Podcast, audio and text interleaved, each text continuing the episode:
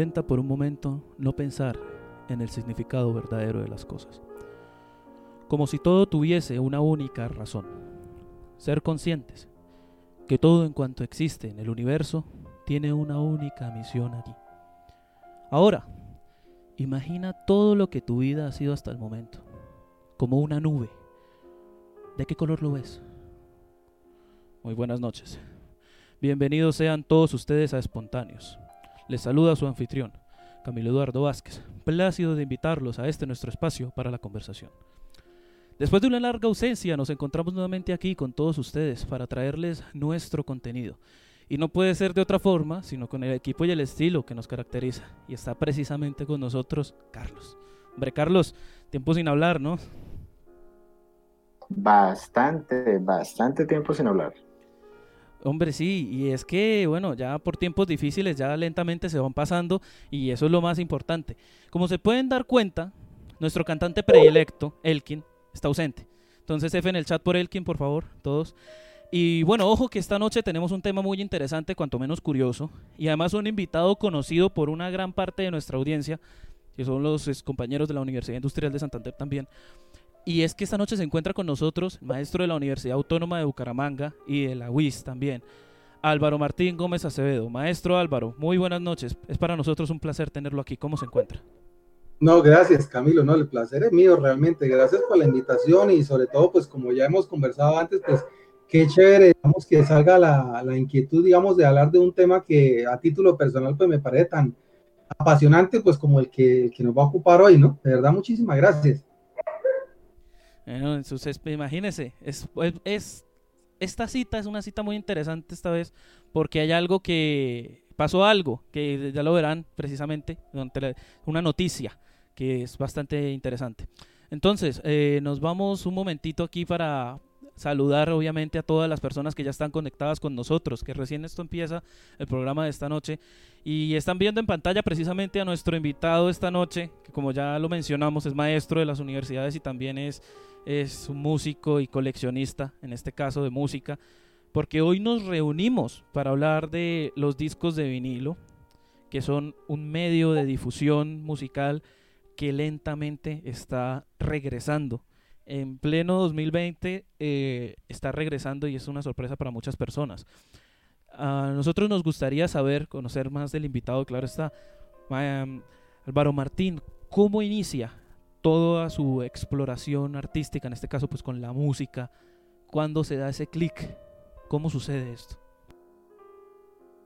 Y eso, a ver, bueno, realmente el gusto por la música, eso, eso yo creo que viene casi que desde la cuna, lo que pasa es que pues ahí yo tendría que hacer una, digamos así como una diferenciación, digamos, entre lo que es, digamos, la música como afición y la música como profesión, ¿no?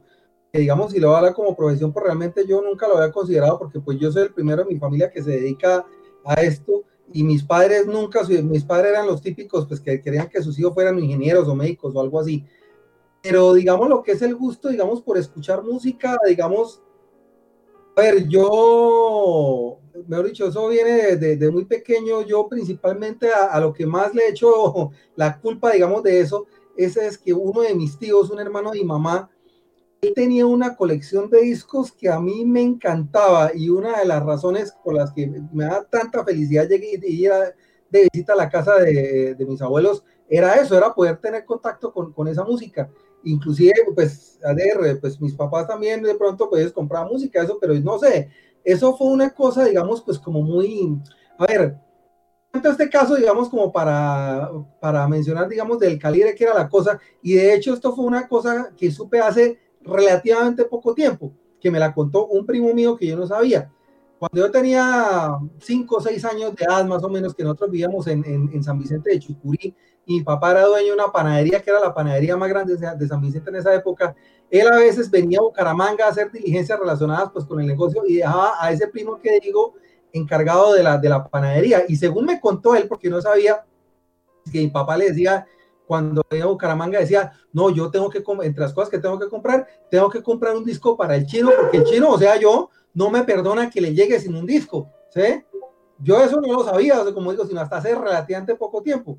Entonces, no sé, o sea, yo pienso que es de esas cosas que como que con yo siempre digo que los seres humanos como que traemos algo así, independientemente de la educación, traemos algo desde antes de nacer. Obviamente, pues uno como tiene contacto con esas cosas antes de nacer, pero realmente el gusto por, digamos, por el escuchar música y el formato físico, yo puedo decir eso, eso, eso ha sido prácticamente toda la vida. Imagínense, eso es, es, precisamente eso lo que muchas personas tal vez no se pueden llegar a o no pueden llegar a dimensionar y es que mucha gente cree que simplemente se es porque sí y no, es mucho más profundo de lo que uno pueda llegar a pensar. Hombre, y es, es muy interesante porque precisamente nos dice que no me aguanta el chino que me venga sin un disco y es eso, como, más o menos a cuántos discos asciende su colección.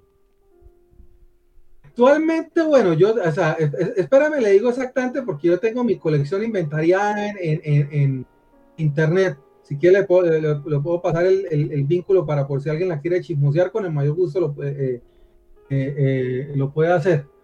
Pero digamos, bueno, en total, digamos, en este momento tengo 1893 discos, los cuales 1077 son long play, 171 son sencillos de 17 pulgadas, 35 son sencillos, bueno, sí, más o menos, sí, como, como más o menos como el 70%, 80% de esa colección son discos. El resto son CDs que, pues bueno, pues empecé a comprarlos en la época en que la industria del vinilo se acabó aquí en Colombia, pensando que la industria había muerto y me, que me alegró ver que darme cuenta de que no. Pero pues sí es cierto que, digamos, los, los CDs también pues, me gustaron en su momento, realmente pues nunca desarrollé con ellos una conexión, digamos, como tan cercana como la que siempre he tenido con, los discos de vinilo. Y a eso yo, a eso yo añadiría, añadiría algo, y es que muchas personas que lo experimentan y que entran a este mundo de los discos se dan cuenta que esto es, hombre, esto es, esto es un vicio. sí, la verdad. esto es un vicio. y, y eso me pasó, y eso me está pasando a mí, que los que me conocen, mis allegados, saben que es algo que me está pasando a mí en estos momentos, porque hombre, en serio, es una cosa tremenda. Y vengan, ya tomando en cuenta todo esto, a mí me gustaría que pasáramos a seguir conversando aquí de los temas. Y es que vamos a hablar un poquito del contexto general, cómo se da, qué sucede, qué, qué, qué, qué pasa, hombre, cómo nace esta vaina. ¿Cómo nace el disco de vinilo? Porque el, disco de vinilo tiene un antecesor que tal vez muchos no, en la audiencia no conocen y tal vez otros sí, que es el cilindro de cera que se ponía, que se ponía en el gramófono, ¿era? En el, ¿me recuerda? en el gramófono. Bueno, entonces precisamente ese es el principio de la grabación musical, pero me gustaría que, que usted, Álvaro, nos diera como un resumen, una especie de, de, así, como una línea temporal de cómo, cómo nace el medio de la grabación, en este caso la, el disco de vinilo. Efectivamente, como usted lo dice, digamos, el, el, gramófono, digamos, el que como se, se considera, digamos, el, el origen, digamos, eh, oficial, digamos, de la música grabada. Y mire, yo por lo menos aquí yo le cuento una cosa y es que, a ver, eh, Thomas Alva Edison, que fue el que se inventó ese aparato, él se lo inventó en el año de 1877 años después, estoy, estoy hablando del año 1977 y tengo varios discos de ese año. Todos los discos long play, bueno, mentira, no sé si todos, pero, pero muchos discos long play en esa época, como digo, yo, yo tengo algunos, eh, venían en la contracarátula con un sellito circular con un intro que decía 1877-1977, 100 años del sonido grabado. O sea, ese año lo dedicaron como una conmemoración, digamos, de los, de los, de los 100 años de la, de la, de la, del, pues, del sonido grabado, ¿no? Que efectivamente, pues, aunque pues ya, digamos, 20 años antes de Edison, ya alguien se había inventado otro sistema que se llamaba, es que ahorita no recuerdo, creo que era el, el fonoautógrafo, creo que era que llamaba algo así, que no funcionaba con cilindros de cera, sino que era como un, era, era algo así como una cosa como basada en papel, pero no sé bien cómo era. Pero, como digo, el, el, el, el gramófono de, de, Alba Edison fue el que dio a eso, digamos, un cilindro, digamos, eh, con, en cera, se utilizaba, digamos, digamos, como para capturar vibraciones electromagnéticas que pues luego se, eh, se traducían en, en, sonido, ¿no? ¿Sí?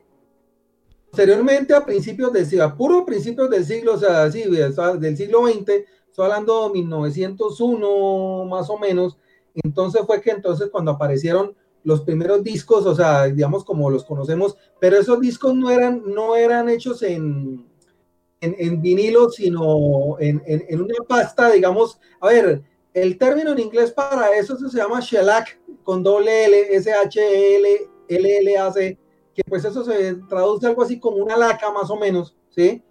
Fue donde, digamos, salieron los primeros, los, los, los primeros discos, pues como los conocemos, que giraron, bueno, eso se probaron diferentes velocidades, pero se decidió que el estándar o la velocidad nominal iba a ser de 78 revoluciones por minuto. Eran discos, discos de tamaño de 10 pulgadas, a los cuales les grababan una canción por cada lado, y esos discos que entre otras cosas, me he dicho, si, si los vinilos son fascinantes, esos discos son más fascinantes todavía. Pero esos discos tienen un problema, es que esa pasta era dura, o sea, un disco de vinilo, digamos, uno lo puede torcer, digamos, es flexible un poco, ¿no? No, esa pasta es rígida, dura, pero tiene un problema, que si un disco de esos se cae al piso, hasta ahí llegó, el disco se parte y no hay forma de, recuperarlo, ¿sí? Ese fue el sistema, digamos, eh, o sea, ese fue el, sistema, digamos, de reproducción de, música, digamos, en discos con los eh, famosos aparatos que en ese momento ya no se llamaron eh, gramófonos, sino que se llamaron fonógrafos, que es lo que también se ha conocido con, comúnmente con el nombre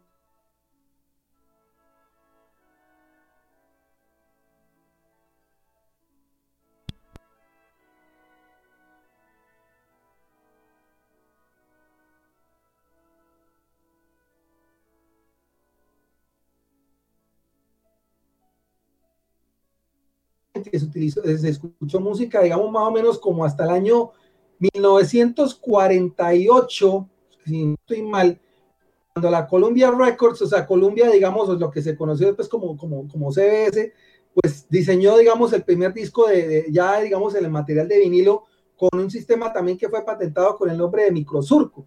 ¿Qué microsurco? Porque, bueno, el surco es lo que tiene, digamos, los discos, digamos, eh, grabado ahí, digamos, como cuando usted coge un, un punzón y empieza, digamos, como a grabar algo sobre un material es sobre lo que se desplaza la aguja para reproducir el sonido. Eso realmente es una espiral, ¿no? Muchas veces, pues el, el, que no sabe mucho sobre el tema pregunta, ¿cuántos surcos tiene un disco? No, un disco tiene solamente tiene dos, uno por cada lado, porque no es una espiral, ¿sí?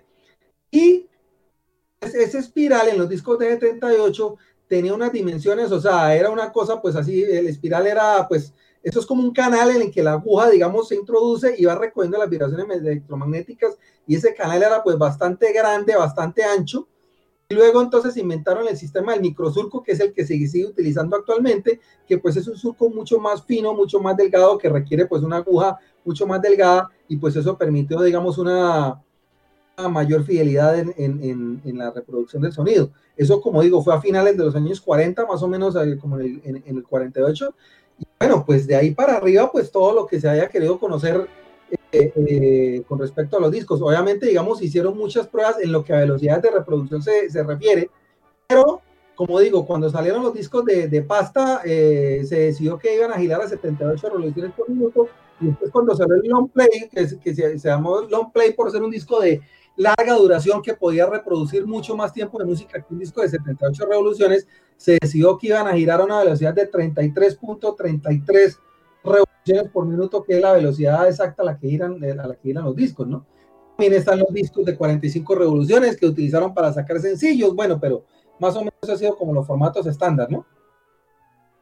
Ok, y fíjense que precisamente todo este repaso histórico nos da a los por lo menos a los más jóvenes de la audiencia, a los que de pronto no están o no estamos pues del todo familiarizados con la historia y con la cuestión de cómo se dio todo esto, nos va a sorprender una cosa y es que la aparición del disco compacto, aparición del CD le dio una estocada mortal al vinilo que hombre casi lo deja por fuera. ¿Y por qué? ¿Qué pasó? Hay algo, un término muy importante que para muchos es, es, peor que hablar de, hombre, no sé, de algo que a usted lo, lo levante de la silla con ira y es la industria musical. Para hablar de contexto económico y para hablar de cómo la industria musical y todo lo demás ha influido y ha tenido su presencia en esta situación, para eso también tenemos aquí, obviamente, a Carlos. Carlos, ¿podrías contarnos más o menos cómo o por qué es que estamos hablando de los discos hoy? Bueno, pues em, tocaría empezar primero por el tema del disco compacto, que fue realmente la principal razón por la que reemplazó al vinilo en un principio, y es que un vinilo simple y llanamente es gigante y para poder escucharlo es necesaria una máquina análoga, es decir, una máquina con una aguja que siga las protuberancias en el disco para reproducir la música.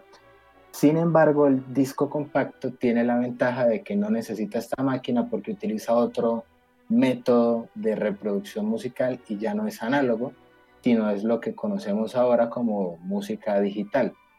Es decir, eh, ya no necesitamos una aguja que siga unas protuberancias físicas, sino que ahora podemos convertir la música en unos y ceros, en bits, y reproducirla utilizando un reproductor musical cualquiera en un dispositivo como un computador o en su momento reproductores de CDs portátiles que llegaron, llegaron a ver en la década de los 90. Todavía lo recuerdo de cuando era más pequeño.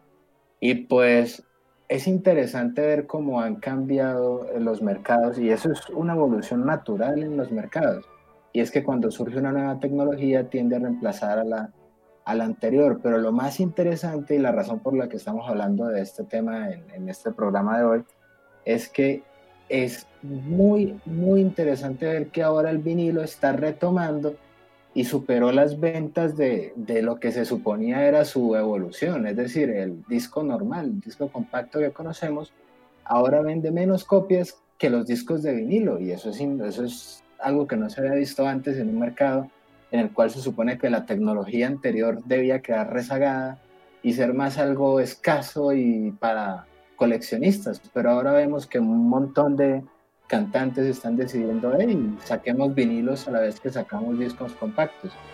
Y lo más chistoso del tema es que el vinilo, siendo más caro, se vende más que el disco compacto. Entonces, es ese, ese retomar de esta vieja vieja tecnología que es, que es tan interesante. Y además porque yo creo que algo que podemos hablar mucho y es muy interesante es cómo se compara el disco compacto con el vinilo. Eh, yo creo que el maestro y Camilo también pueden hablar bastante respecto a esto. ¿Qué opinan ustedes?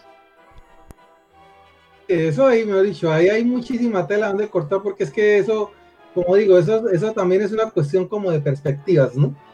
se haría que mirar pues todas las perspectivas, digamos, por lo menos las más, las más eh, eh, notables, digamos, al respecto, ¿no? Que cada quien puede tener su propia manera de, ver las cosas en ese sentido, ¿no?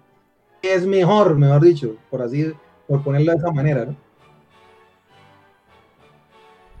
Y ojo porque eso, eso, eso que mencionamos es algo muy curioso porque a medida que pasa el tiempo, a medida que salen más tecnologías, no solamente evolucionan los medios, también evoluciona lo que se muestra por ese medio. Me explico. No solamente cambiamos de un disco de acetato grandísimo que a mí personalmente me encantan, pasamos a un disco pequeño, compacto, que cabe en cualquier lugar, que, luego se desarrolló el, el, Discman, que no sé si algún, algunos lo recuerden, que yo creo todos, pues la mayoría, eh, los más jóvenes, pues, pues, que no, pero pues el Disman, que era una cosa circular, que inclusive yo tuve uno que me regaló mi padrino, nunca se me va a olvidar ese día.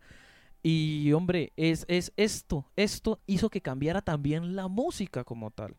Porque no solamente cambió el medio de difusión, cambió la música, cómo se hace, cómo suena y cómo está estructurada.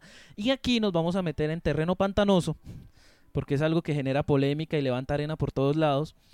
Y es la cuestión esta de la guerra de los volúmenes. Porque ni siquiera en la música nos libramos de las guerras. ¿Qué es esta vaina de la guerra de los volúmenes? Cuéntenos de esto. Álvaro, cuéntanos, ¿qué es la guerra del volumen? A ver, guerra del volumen, eh, pues se trata de lo siguiente, pues yo, y pues como hablábamos en alguna ocasión, y eh, en algún momento, digamos, en varios de los, de, tal vez no en todos, pero sí en varios de los grupos, digamos, de la clase de principios de acústica que yo oriento en, en, en, la UIS, siempre utilizo una frase en algún momento y es que les digo que pues ustedes, los jóvenes, no saben lo que es escuchar música con buen sonido, que para ustedes, digamos, o para muchos, estoy generalizando desde luego, ¿no? Ustedes es buen sonido porque pues eso es lo que están acostumbrados a, a escuchar, pero realmente no lo es ¿Por qué? Porque el, a ver, en música hay una, y no hablo de música grabada, sino música en general, digamos, ya digamos en la ejecución instrumental, en lo que sea, hay una cosa que se llama, o mejor dicho, la música tiene un componente que se llama rango dinámico. ¿Qué es el rango dinámico? El rango dinámico consiste en que una pieza musical siempre hay una diferencia en que la música suena a menor volumen y la música suena a máximo volumen, ¿sí? Eso por lo menos en lo que se conoce como, pues coloquialmente como música clásica, digamos, es, es, un rango bastante amplio, porque uno escucha una sinfonía y la sinfonía tiene fragmentos en que la música suena muy piano, mejor dicho, y llega, puede llegar a momentos a los que, a lo que suena muy fuerte. En la música popular, el rango dinámico por lo general no es tan amplio, pero de todas formas existe, lo hay. Resulta que la guerra del volumen consiste en que la industria disquera, por una cuestión técnica, dio cuenta de que la música se podía poner a tronar lo más duro que se pudiera mediante un sistema que se llama la compresión de audio. Bueno, yo siempre que eh, hablo de compresión de audio, hago la aclaración porque es que el término compresión se puede entender de dos maneras. Una que es compresión en el sentido de reducir el tamaño de los archivos de audio para que quepan en un dispositivo, que fue lo que hizo el MP3 por ejemplo, yo tengo un, iPod o una cosa de, o, un, dispositivo de esos y, yo puedo meter cualquier cantidad de canciones en formato MP3, que es un, que es un archivo muy pequeño, pero no, en este caso la compresión no se refiere a eso, sino se refiere, digamos, a reducir el rango dinámico, digamos, de la música para poder esto ponerla a sonar al, a, digamos, a un mayor volumen. Para una cosa, digamos, lo que se refiere a hacer que la música suene tan duro, eso es cosa que en la época del vinilo no se podía hacer. A ver, porque es que lo que pasa es una cosa, el vinilo y los medios eh, analógicos en general son imperfectos, digamos, son bastante imperfectos, digamos que la, la, tecnología digital es perfecta, entre comillas, ¿no? Pero tiene muchas imperfecciones, pero esas imperfecciones del vinilo son las que hacen, eh, eh, digamos, actúan en favor de la música. ¿Qué pasa? ¿A qué me refiero con las imperfecciones del vinilo? Que disco de vinilo al momento de masterizarlo, o sea, al momento de pasar la información grabada al disco que es literalmente grabado, digamos, el surco, digamos, en una, en, una, en una pasta de, eh, eh, en una pasta de ese material. No se podían poner a sonar demasiado duro. ¿Por qué? Porque la aguja, porque eso es una aguja de diamante que, que, que, que lee las, las, las irregularidades en la superficie del disco se ponía a sonar muy duro, la aguja no aguantaba esa vibración, entonces el disco se saltaba, se saltaba, o sea, eh, no, no se podía escuchar bien. Entonces, los discos de vinilo siempre tienen un volumen moderado, ¿sí?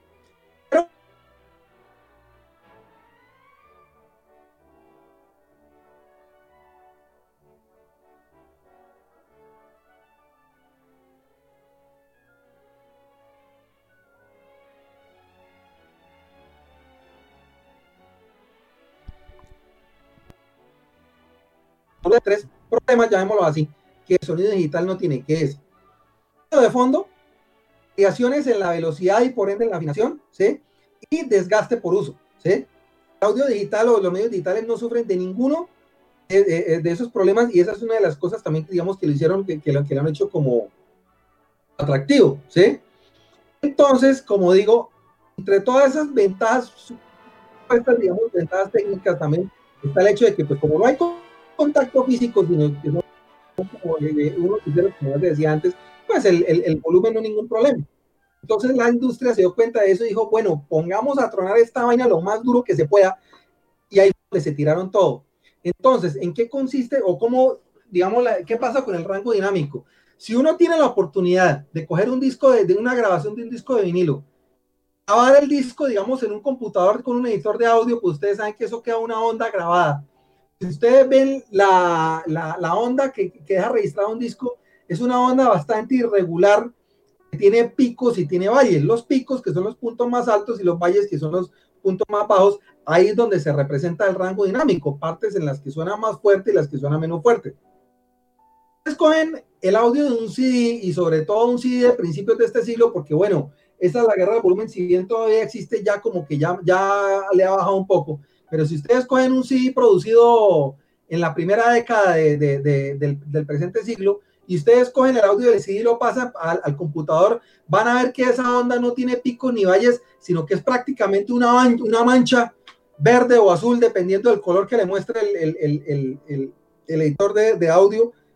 ¿Cuál quiere decir? Que todo está sonando todo duro todo el tiempo, todo el tiempo. O sea, no hay espacios en los que, en, los que la música suene piano, o sea, que el oído, digamos, no tiene espacios para respirar. Y así uno ponga, así uno le ponga poquito volumen al, al, al, reproductor, no, o sea, eso se siente sumamente fastidioso porque todo el tiempo está, está sonando estallado, todo no hay momentos de, de, descanso, ¿sí? Mientras que en un vinilo, como digo, no se podía hacer eso, o sea, sí, entonces esa es una de las razones por las cuales, digamos, si bien es cierto que la superioridad técnica y práctica del audio digital es innegable, ya pues ya entrando en otros terrenos, digamos, como es la parte artística, como es la parte estética, digamos, sí, realmente pues el, el, el, vinilo sí tiene muchísimas ventajas basadas en sus imperfecciones, que alguien diría que eso es pues como irónico, pero, pero así es, realmente las imperfecciones en este momento se, para, en se convierten pues es en una, en una virtud realmente. Entonces más o menos eso es a grandes rasgos lo que pasa con, con la guerra del volumen. Y, pues lo que le lo que, volviendo a lo que les decía respecto a los estudiantes en la clase de acústica, la mayoría de los jóvenes hoy están acostumbrados a escuchar la música sonando así, todo, todo el tiempo, todo estallado, todo duro. Los oídos se afinaron para escuchar la música así.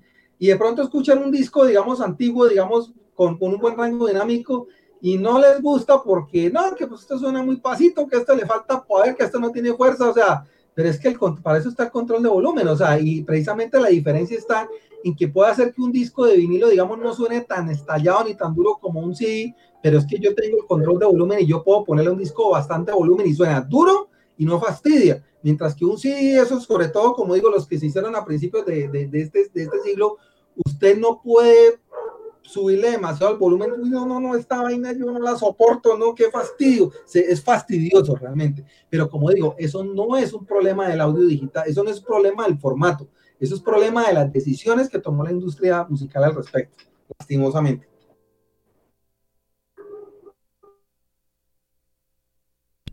Y, y yéndonos hacia este lado de la industria musical, no sé si, si Carlos nos pueda explicar o si Carlos lo recuerde, pero estábamos hablando hace un rato acerca de precisamente algo que nosotros denominamos el efecto Spotify, ¿cierto?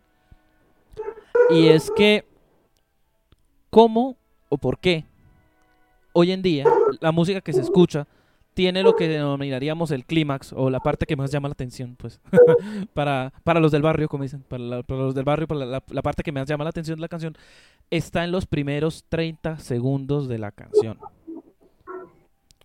Y esto tiene sus causas y tiene que ver con, la capacidad de atención, ¿cierto que sí, Carlos? ¿Cómo está eso? Pues lo que sucede es que es un tema relativamente controversial. La, el principal argumento, por así decir, que se tiene al respecto es que efectivamente tiene que ver con el tema de la capacidad de atención que tenemos eh, en nuestras últimas generaciones, por así llamarlo y es que es necesario eh, tratar de que el oyente tenga la parte más llamativa de la canción al principio para que se quede con el resto. Sin embargo, también hay otros argumentos respecto a la necesidad, ya no por ese lado, sino por un tema más económico. Y es que en la actualidad las plataformas de streaming como Spotify, eh, YouTube Music, eh, le exigen a los cantantes que el usuario tiene que haber escuchado la canción por lo menos 30 eh, segundos para que cuente como reproducción. Y en base a, con base en, esto, es que utilizan la monetización para el cantante. Entonces, en ese orden de ideas, eh, tratan de poner la parte más interesante y llamativa de la canción al principio o dar una progresión rápida que haga que la persona se quede por lo menos los primeros 30 segundos de la canción.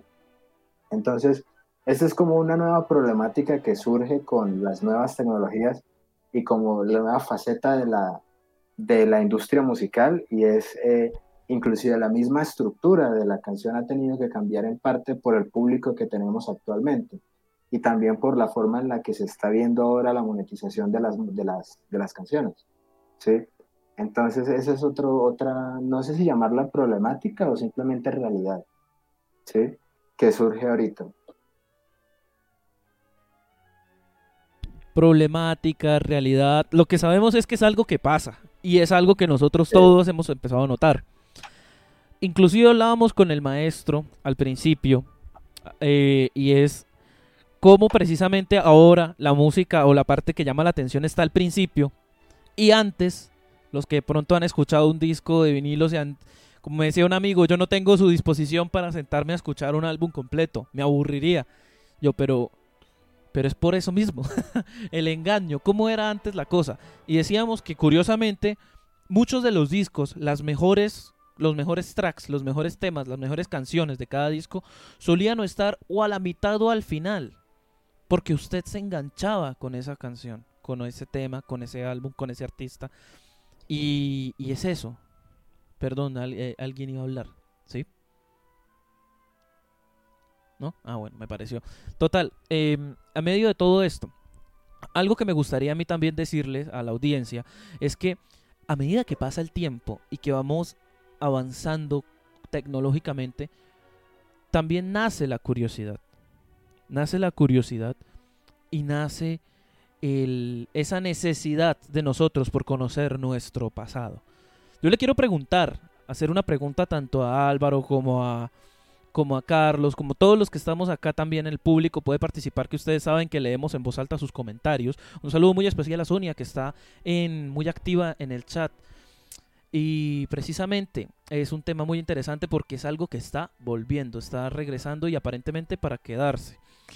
Bueno, la pregunta, ¿Consideran ustedes, consideran ustedes que se puede desarrollar un vínculo emocional con los medios artísticos físicos?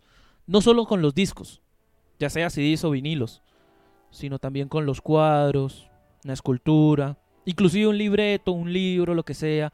¿Se desarrolla un vínculo emocional con los medios artísticos? ¿Qué opinan la audiencia? Por favor empiecen a escribir. ¿Y qué opina el maestro y qué opina Carlos. Empecemos pues por, por el maestro. Cuéntenos, ¿considera usted que se desarrolla un vínculo? Pues bueno, yo al menos basado en mi, eh, basado en mi experiencia con los discos, yo, yo diría que sí.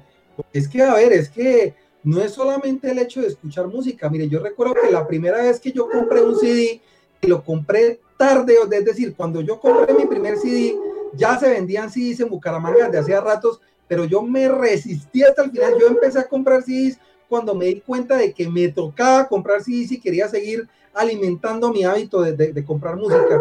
Pero yo recuerdo que cuando yo compré mi primer CD, yo lo puse en el reproductor, saber eso de ver cómo se ponía el CD en la bandeja y cómo la bandeja engulía el CD que desaparecía y lo único que se veía era el contador de, del tiempo. Sí, el disco, pues sí, suena muy, que muy bonito, digital, todo lo que sea, pero no, a mí de entrada de esa experiencia sí me, me, me, me como digo, me, me desafinó, o sea, mejor dicho, porque es decir, es decir, una cosa tan, tan impersonal, ¿sí? Mientras que el hecho, digamos, de uno, por lo menos de, los discos, digamos, que por su tamaño, digamos, el arte de los discos, coger un, disco, ponerlo, tocadiscos, levantar la aguja y ponerla, y, ponerla sobre el disco, todo eso, todo eso forma parte, digamos, de un ritual que lo conecta a uno, digamos, como, como con eso. Y bueno, en mi caso particular, mire, yo le puedo garantizar que yo con, con qué sé yo, con 5, 6, 7 años de edad, yo sabía sobre sellos disqueros, todo lo que usted quisiera, digamos, de lo que hay en ese momento, porque yo era el único, yo estoy seguro de que yo era los poquísimos que yo le ponía cuidado a qué, cuál era el nombre de disquero. De hecho, para mí, eh, ver un sello dando vuelta en tornamesa, no, eso era una cosa como hipnótica, o sea, ¿sí? Y yo sabía, digamos, mucho sobre el tema, digamos, obviamente, pues considerando mi edad, ¿no? Entonces, no sé, yo basado por lo menos en, en, mi experiencia, digamos, con los discos, o sea, yo puedo, yo puedo, yo sí, yo sí creo que eso es, es posible. Obviamente me imagino por lo menos que el que con la, pues con cualquier, no sé, tipo de arte, no sé, con pintura, pues puede pasar lo mismo. Pero yo, como digo, basado en mi experiencia personal, yo sí creo que es, que es muy posible. Carlos, ¿qué opina? Pues yo no tengo una colección de mil discos de vinilo, pero pues sí tengo una colección de libros y hasta una máquina de escribir y considero que realmente uno puede formar un vínculo emocional con casi cualquier objeto siempre y cuando tenga historia detrás o recuerdos detrás o algún significado detrás. Entonces, pues, por mi parte, con obras literarias que uno lee en ciertos momentos de la vida, en los que uno siente que necesita como el conocimiento, siente que necesita eh, leer lo que dice ahí, uno totalmente forma un vínculo. Es como identificar una parte de uno mismo en, en el objeto. Y pues si extrapolamos esto a un disco de vinilo, por supuesto. Si uno escucha, no sé, en el caso de Camilo, por ejemplo, a Santana, no sé, en un momento en el que esté triste o feliz, pues probablemente va a crear un vínculo bastante significativo con el disco. Y así sucesivamente, ¿no? Hombre, y es que miremos los comentarios de la audiencia. Hay mucha gente, y un saludo, como ya lo, saludamos por medio del chat, a Helvis Villabona, el compañero también de la Universidad Industrial de Santander. Y nos dice, bueno, claro, si usted me llega a robar o a dañar 100 años de soledad, pues lo mato. y sí, hombre, es cierto. O sea, uno desarrolla eso. Y respondiendo a Sonia también, sí, es un tema que llama la atención precisamente por lo que decías anteriormente y es que es algo exquisito de observar. Y en esto se secunda la opinión Ali Blogs Zapata, un saludo a Leida, y es que eh, es muy distinta una sensación cuando se ve cómo gira, cómo la aguja recorre los surcos y es algo que yo le he dicho a, muchos amigos míos, es que es una experiencia casi religiosa. es una experiencia increíble, porque es algo que nosotros, por lo menos los jóvenes, no estamos acostumbrados. Y me gustaría saber, por lo menos, si la audiencia tiene alguna... Si tiene curiosidad, si quiere adentrarse en este mundo más seriamente, nos pueden escribir a espontáneos1.gmail.com para poder hablar sobre esto y claro, ponerlos en contacto en este caso con el maestro Álvaro, que yo sé que él estará encantado de guiarlos en este, en este, en este bosque, porque esto es un bosque de un bosque fantástico esta vaina. Y, y que yo he estado precisamente en ese proceso de aumentar mi pequeña colección. Respecto a la pregunta, yo considero que sí se genera un vínculo emocional y creo que mucha parte de la audiencia también coincide. Porque, hombre, el hecho de usted conectarse, como decía Carlos, con momentos de su vida, el hecho de usted escuchar algo, tenerlo, eso es algo que, que amarra y que de alguna u otra forma seduce en medio de lo artístico, lo artesanal, más bien, que es el disco. Y su maravilloso, que aunque primitivo, también es avanzado a su vez, eh, mecanismo. Yéndonos aquí por este mismo, por este mismo senderito, pues bueno, como siempre, como nos gusta andarnos y subirnos por las ramas aquí en nuestro, en nuestro programa Espontáneos, que recuerden ustedes que se pueden suscribir al canal, pueden compartirlo también con todos sus amigos, con su familia, para que lleguemos a más personas y podamos seguir haciendo esto, de traer un pequeño espacio para la cultura, para la historia, para la curiosidad. Recuerden que si tienen sugerencias de temas pueden escribirnos a espontáneos1.gmail.com y también pueden comentar en los videos subidos y también aquí en el chat en vivo. Muchísimas gracias por estar presentes. Recuerden que están en Espontáneos, un espacio para la conversación. Continuando, podemos decir que precisamente aparece una pregunta. Y esta pregunta es de las cosas más polémicas que se pueden hablar. Y es hombre, ¿es mejor el vinilo que el CD? Antes de entrarnos en esta pelea, que puede ir cada uno a su casa a buscar su mejor arma para enfrentarse aquí a muerte en esta discusión, voy a leer el comentario de Cumbia Sound. El problema con el vinilo es que es un hobby demasiado caro, si se quiere disfrutar a plenitud. No solo encontrar el vinilo en condiciones, sino tener el tornamesa, el cristal, el equipo de audio. Tiene mucha, mucha, mucha razón. Es algo demasiado caro. Pero pero, en gran medida, en estos momentos, al, ver que está volviendo este movimiento, también hay una cuestión aquí con los precios que inclusive Carlos nos podría explicar. Porque no solo está aumentando la oferta, sino también la demanda. y hay una cuestión aquí con los precios que sería muy interesante analizar en un momento. Entonces sí, me adhiero bastante a su, a su opinión, la verdad. Eh, Cumbia Sound. Sonia Ramírez nos comenta, el mecanismo del acetato ha sido protagonista del suspenso, la seducción, de las escenas más inolvidables de las mejores películas. ¿Recuerdan? Bueno, yo no lo recuerdo, pero muy probablemente sí. Y Marinelda Guerrero nos comenta que en ese entonces era muy romántico regalar un vinilo. Eso precisamente va de la mano con todo lo de la cuestión de esta conexión emocional que puede llegar a haber. Entonces, metámonos de lleno en la, en la pelea, en la pregunta. Eh, ¿Es mejor el vinilo que el CD? Ah, ¿qué dice Jordi? Yo sí decía que ese nombre me sonaba. ese nombre Cumbia Sound y hablar de discos, algo me tronaba. Tenía yo el presentimiento. ¿Cómo vamos, Jordi? Genial poderlo saludar por acá. Y bueno, pregunta entonces. El vinilo versus el CD. Maestro Álvaro, tiene la palabra. Cuénteme. Ay, sí, eso es una, eso es, mejor dicho, porque es que, vuelvo y digo, eso es una cuestión de perspectiva. A ver, como digo, el audio digital tiene unas ventajas innegables respecto al audio análogo, que, o sea, que es lo uno, la practicidad en el sentido de, de, la, de que pues es más pequeño y más fácil de transportar, eh, o sea, es, y todas esas cosas. Y lo otro, pues que como lo que decía, pues digamos desde el punto de vista técnico, es puramente técnico, perfecto, digámoslo así, porque como digo, no tiene esos problemas que tiene audio análogo que ya los decía, que son, o sea, ruido de fondo, eh, fluctuaciones en velocidad en afinación y desgaste por, eh, y desgaste por uso. Pero es que, a ver, es que está, o sea, obviamente, pues eso puede ser una, una apreciación bastante sesgada, pero que, porque es que de todas formas, lo que yo digo, todas esas imperfecciones de los discos, de los discos, o sea, lo, lo hacen mejor.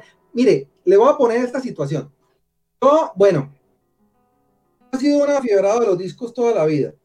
Mediados de los 90, como les decía, pues la industria del vinilo se acabó aquí en Colombia. Me tocó entonces a mí empezar a, comprar CDs por lo que decía, y bueno, ya conté mi primera experiencia con los CDs, y pues yo en esa época me alejé de los discos, eso sí, sin cometer el error que comete mucha gente, que cometió mucha gente en esa época, que cuando no volvió a comprar discos, entonces regaló sus discos, los botó, uy, no, eso, eso yo jamás, hubiera hecho, o sea, mis discos están todos, mejor dicho, todos los conservé, mejor dicho, y los, no con tanta frecuencia, pero los ponía a sonar en, en, en, en esa época, o sea, sí, los, los, conservé. Pero bueno, yo duré varios años, digamos, digámoslo así, alejado de los discos por la razón que, que decía. Yo recuerdo que yo en varias ocasiones, en, muchas ocasiones, o sea, a muchas personas dije, había notado una cosa y es que, y que me entristecía darme cuenta de que yo había dejado de escuchar música por el simple placer de hacerlo y que yo solamente o básicamente lo estaba haciendo era por mi trabajo, es decir, que tenía que aprender a estudiarme algo para tocarlo, porque tenía que hacer algún trabajo, alguna cosa relacionada con como profesor o bueno, lo, lo, que fuera, o sea, pero yo había dejado de escuchar música por el, por el placer por el placer de hacerlo, ¿sí?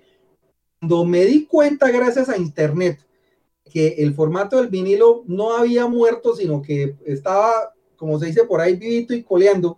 Yo siempre comparo eso como, como con el, usted, como el oso que está hibernando, eh, en, en, pues obviamente pues en época de invierno y cuando sale, bueno, eso fue, la fiebre por los discos se disparó otra vez, o sea, me dicho, y empecé yo a comprar, o sea, mi, mi, colección que estuvo estática durante bastante tiempo y, y estuvo creciendo la de los CDs, empezó a crecer la, la colección de los discos y empecé a escuchar discos otra vez, eh, cambié mi tornamesa por mi tornamesa por uno mejor, bueno, etcétera, etcétera. Me di cuenta de que recuperé eso, recuperé el gusto por escuchar música, o sea, yo desde que estoy, desde que volví, desde que me reconecté con, lo, eh, con los discos, saco tiempo para escuchar música sin pensar en nada más, o sea, por el solo hecho, por el placer de hacerlo. Y yo eso lo había dejado de hacer en la época en la que estaba pues digamos, eh, digamos, no voy a decir que 100%, pero casi 100%, digamos, de entregados. Y yo actualmente, yo la única razón por la que compro un CD es porque de pronto un disco que yo quiera comprar de pronto no, no, no exista en formato de vinilo, o sea, y bueno, si no, o sea, si no existe en, formato de vinilo, pues bueno, lo compro en CD porque no, pero no, yo, yo actualmente, o sea, y, de todo, casualmente, por lo menos hablando de cosas nuevas, hace que un mes más o menos compré el, el, disco de de Billie Eilish, que yo, yo no soy muy aficionado a las nuevas tendencias, así no, no, he escuchado cosas que me atraigan mucho, pero la propuesta de esa pelada tiene cosas interesantes, o sea, y compré el disco de Billie Eilish en vinilo y es muy chévere, es muy bacano, ¿sí? En sí, no, o sea, no voy a decir que, pero es que como digo, la escucha de música, y no solo, y supongo que mucho, pero digamos en, en la parte de escuchar música hay dos términos contrastantes que se utilizan mucho. Orgánico por un lado, clínico por otro lado, ¿sí? O prefiere estar asociado con términos como calidez, o sea, digamos que, digamos, en el caso de la música, que es más viva, digamos que sí, más, más humana, mientras que clínico es lo contrario, es todo lo que es esto, pues, técnico, mejor dicho, como que no tiene ese factor humano, que es simplemente una, como, como un, bueno, robot de mucho decir, pero digamos que sí, que no tiene esa parte, eh, no tiene esa parte humana. Sería exagerado decir que la música, como exagerado decir que la música en, eh, en formato digital no tiene parte humana, pues eso, como digo, sería exagerado pero no, pero, pero, pero la calidez de, de, de, de, los formatos análogos, específicamente de los discos, es una cosa que no se puede superar. Yo entiendo que a la hora de hacer mediciones, calidez y eso, pues de pronto no pueden ser términos no muy válidos porque son bastante subjetivos, ¿no? Para mí la, la, la, la superioridad del vinilo radica en eso, o sea, la persona que quiera perfección, ¿sí? Ah, ¿sí? Y, otra cosa que es lo que se conoce como plug and play, pues yo no soy amigo de los extranjerismos, pero innecesarios, pero en este caso, pues creo que es muy claro. ¿Qué hace por los CDs? Por, es más, usted el CD lo único que tiene que hacer es conectar al amplificador y meter el, el, el, el CD y ya, ¿sí? Y no le va, o sea, sí, si el CD está bueno, no, no va a tener, eh, que no le va a sonar es que ruido de fondo, no nada de esas cosas, ¿sí? Pero si quiere una cosa, digamos, como más ¿verdad? Más, digamos, como más gratificante es la palabra, ¿sí? No, definitivamente, o sea, de, o sea definitivamente eh, discos, o sea, los discos, y lo digo, como digo, yo recuperé, digamos, ese gusto por escuchar música gracias a mi, a mi reconexión eh, con los discos, ¿sí? Yo sí realmente, pues, como digo, puede ser por razones muy eh, románticas, de pronto alguien dirá, pero no, yo, yo, yo sí, y, yo, como le decía Camilo, yo cualquier iniciativa tendiente, digamos, como a de alguna manera tratar de llamar la atención hacia, hacia, hacia, ese, hacia, hacia ese formato, yo sí me le apunto a eso porque de verdad pienso que vale la pena y pienso que la mayoría de jóvenes de hoy en día no saben de lo que, de, lo que se están perdiendo, digamos, eh, eh, al, no, al, al no acercarse, digamos, a la música, escucharla de esa manera, mejor dicho.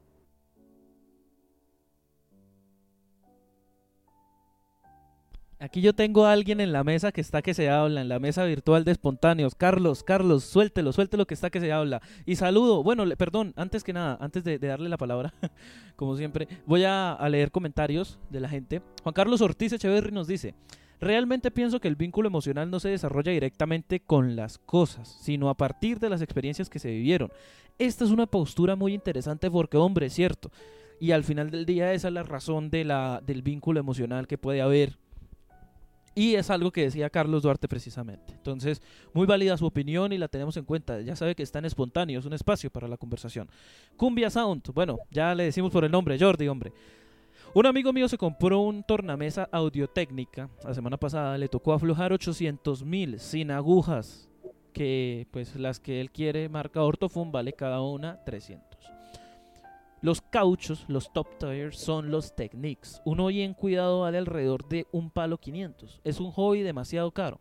Además que el mantenimiento de los aparatos es de poco conocimiento y caro.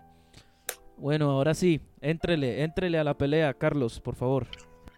Bueno, pues para empezar, lo que dice Juan Carlos es cierto. En últimas, un objeto es un objeto. Lo que le da el valor sentimental es las experiencias que uno tiene con el objeto.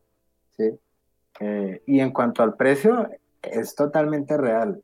Eh, es un hobby exageradamente caro, dependiendo de uno con qué marcas o qué tipo de eh, hábitos de compra tenga. Y realmente uno puede pensar, ah, pero es que producir un vinilo no es fácil, debe ser costoso, pero la realidad es que inclusive el costo que vale hacer un vinilo no justifica el precio que tiene realmente en últimas el precio que tiene este hobby es una cuestión netamente de escasez y el efecto del coleccionista. Realmente aunque ahorita el vinilo haya superado a, la venta del CD, hay que entender que para empezar, para uno poder siquiera tocar un vinilo es necesario tener el equipo, el equipo necesario. ¿sí? Eso implica que uno va a tener gente que tiene el equipo, que gastó mucho dinero en el equipo porque otra vez son escasos y la escasez significa un mayor precio.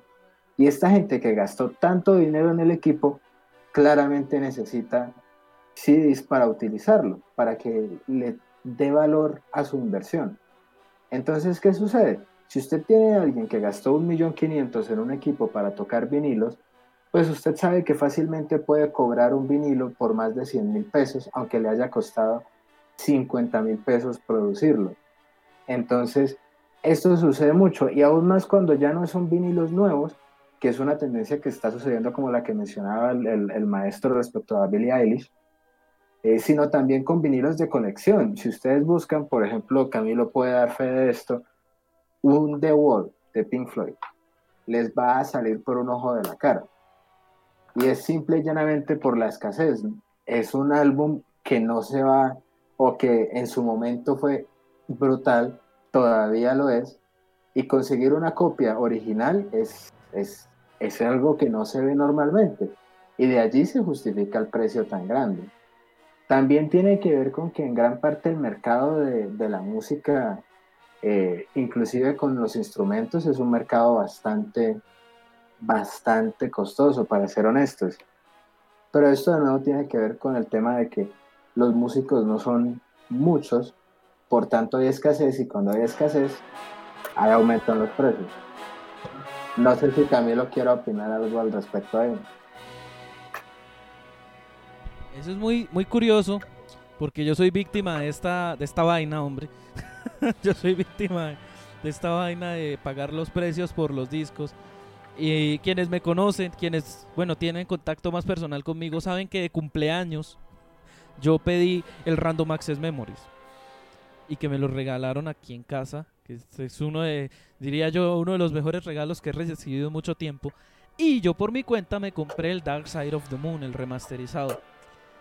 Yo les cuento que nunca en la vida pensé gastar tanto en algo que no fuera, eh, no sé, comida. Los que me conocen saben que no estoy mintiendo. Y es que, hombre, para mí gastar más de 100 mil pesos en algo es un, es un descaro. Yo no lo hago, ¿sí? Eso me parece a mí terrible. Tiene que ser una muy buena razón para que yo lo haga. Y, y no, es que yo dije, no, esto yo lo tengo que tener. Y ese efecto del coleccionista es lo que termina siendo no solo, no, es que, es, es que hermano, es como decíamos, es un vicio. Mira que... Es que hay algo muy interesante y es que ustedes lo justifican, realmente uno lo justifica. Uno dice, no, Dios mío, vale, vale 220 mil pesos, pero es que es esto, esto, esto y esto. Y uno justifica el precio y al final lo compra. Y ese es el efecto. Y hombre, yo le, el, si, si, si, las personas de mi casa, si mis padres y mi hermana están escuchando esto, muy seguramente me vayan a, me vayan a, echar de la casa con lo que voy a decir, pero pronto me voy a comprar el, el Jardín de los Presentes de Invisible, eh, de la banda de Spinetta, que es una cosa de loco ese disco, hermano. Y, y, es, es, que estoy que me lo compro, es que me tienen que detener. me, me detengo porque no tengo plata en este momento. Pero bien. Eh, leo comentarios y seguimos con nuestra programación. No es que uno no quiera escuchar música de esta manera, es que es costoso, muy complejo ese asunto. María Fernanda Martínez, un saludo a María Fernanda. Un saludo muy especial a María Fernanda que está en San Gil. Y a Juan Carlos Ortiz, continúa, se me, se me salió y no terminé mi opinión. Lo que quiero decir es que el vínculo se forma con las cosas a partir de las experiencias y recuerdos que vivimos o evocamos al usar estas cosas. Sí, sí, claramente, sí, claramente. Y es precisamente eso. Y digamos, yo comparto mi experiencia con el, en este caso el Random Access Memories. Una canción que me gusta mucho del Random Access Memories, bueno, son dos las que me gustan, bueno, son todas en realidad, pero pues dos que destaco. Y son Instant Crush y Giorgio by Moroder. claramente Giorgio by Moroder. Pero yo les cuento que cuando yo puse el disco y escuché Giorgio Moroder salir por medio de este tornamesa agua viejito que yo me encontré en la basura. Bueno, no, que bueno, sí, que me cedieron, que se encontraron en la basura. Es una historia muy graciosa que algún día contaré. Yo sentí cómo, cómo se me erizaba la piel. Sentí, sentí hasta ganas de llorar. Y no es que el tema sea más bello que escuchar sepa que, sino esta conexión y esta situación emocional que comentamos junto con Juan Carlos como con Carlos Duarte. Y es que, hombre, yo escuché salir Giorgio Baimoroder y yo sentí como un meme que hay por ahí de Winnie Pooh cuando se queda dormido y sale el alma de Winnie Pooh volando. Bueno, así me sentí tal cual. Es, es una cosa que solamente viviéndolo se puede explicar, por más loco que suene. Entonces es todo un ritual, obviamente. Siguiendo con el tema, precisamente Carlos creo que iba a añadir algo al final, ¿cierto? ¿Qué, qué era? Pues no, la verdad ya, ya, ya mencionaron lo que iba a decir. Ah, listo. No sé si el maestro quiere decir algo antes de continuar. Bien, pues así, o sea, o sea, mejor dicho, yo, usted dice todo eso y yo me, me, me identifico, mejor dicho, porque es que esa, que de verdad, o sea, claro, puede ser muy cierto, y es muy cierto lo que dicen que la cuestión son las experiencias, eh, la, la, asociación con las experiencias, pero sí, realmente el caso mío, digamos, con, con, los discos, y eso sí ha sido una cosa, como ustedes decía, un vicio toda la vida, que como digo, tuvo un, receso por una razón eh, puntual que ya expliqué, pero, pero no, no, o sea, es decir, yo recuerdo por lo menos que yo cuando, después de que me gradué de bachiller, que me fui a estudiar, estudié un semestre en Bogotá, aquí uno en Bucaramanga, pues uno estaba supeditado a lo que las almacenes de discos trajeran, que pues era el producto producido aquí, eh, perdón por la redundancia, aquí en Colombia. Cuando yo llegué a Bogotá a estudiar y un amigo me mostró en la avenida 19 con carrera séptima, o sea, entre carrera séptima, octava, novena, o sea, estaba todo ese montón de ventas de libros y discos y discos extranjeros, eh, discos que yo nunca me hubiera imaginado, que yo siempre quise tener y que nunca me hubiera imaginado tener porque en el mercado nacional era imposible conseguirlos. Yo chiflando, o sea, en serio, desde, uy, o sea, uy, la, la, la, manera en la que yo gasté plata en discos en, esa época, mi mamá un día me regañó porque ella me decía que yo me estaba ganando, me estaba gastando la plata que mandaba en discos y yo decía, pues sí, yo compro discos, pero pues no tanto. Y un día me dijo que en un, en un eh, noticiero de televisión, en un informe que estaban presentando, me había visto al fondo un almacén de discos, yo comprando discos, ya ustedes comprando, y yo, bueno, ¿cómo le iba a decir que no? Pero de, no, de, verdad, la cosa con los discos ha sido un, de, verdad, sí es, un vicio y, y como decía Carlos, a uno le encuentra una justificación, o sea, yo siempre la he encontrado, claro, tampoco voy a justificar porque de verdad hay unos discos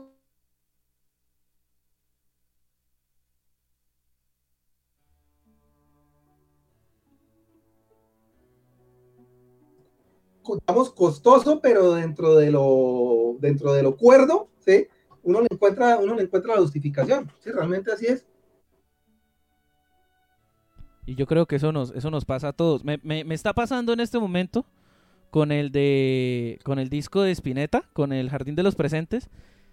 Que, que, no se enteren en mi casa cuánto me voy a gastar en ese disco cuando me lo gaste, porque todavía no, antes de que, que de pronto irrumpan en la paz de, de, de mi, de mi streaming y, y, y pase algo.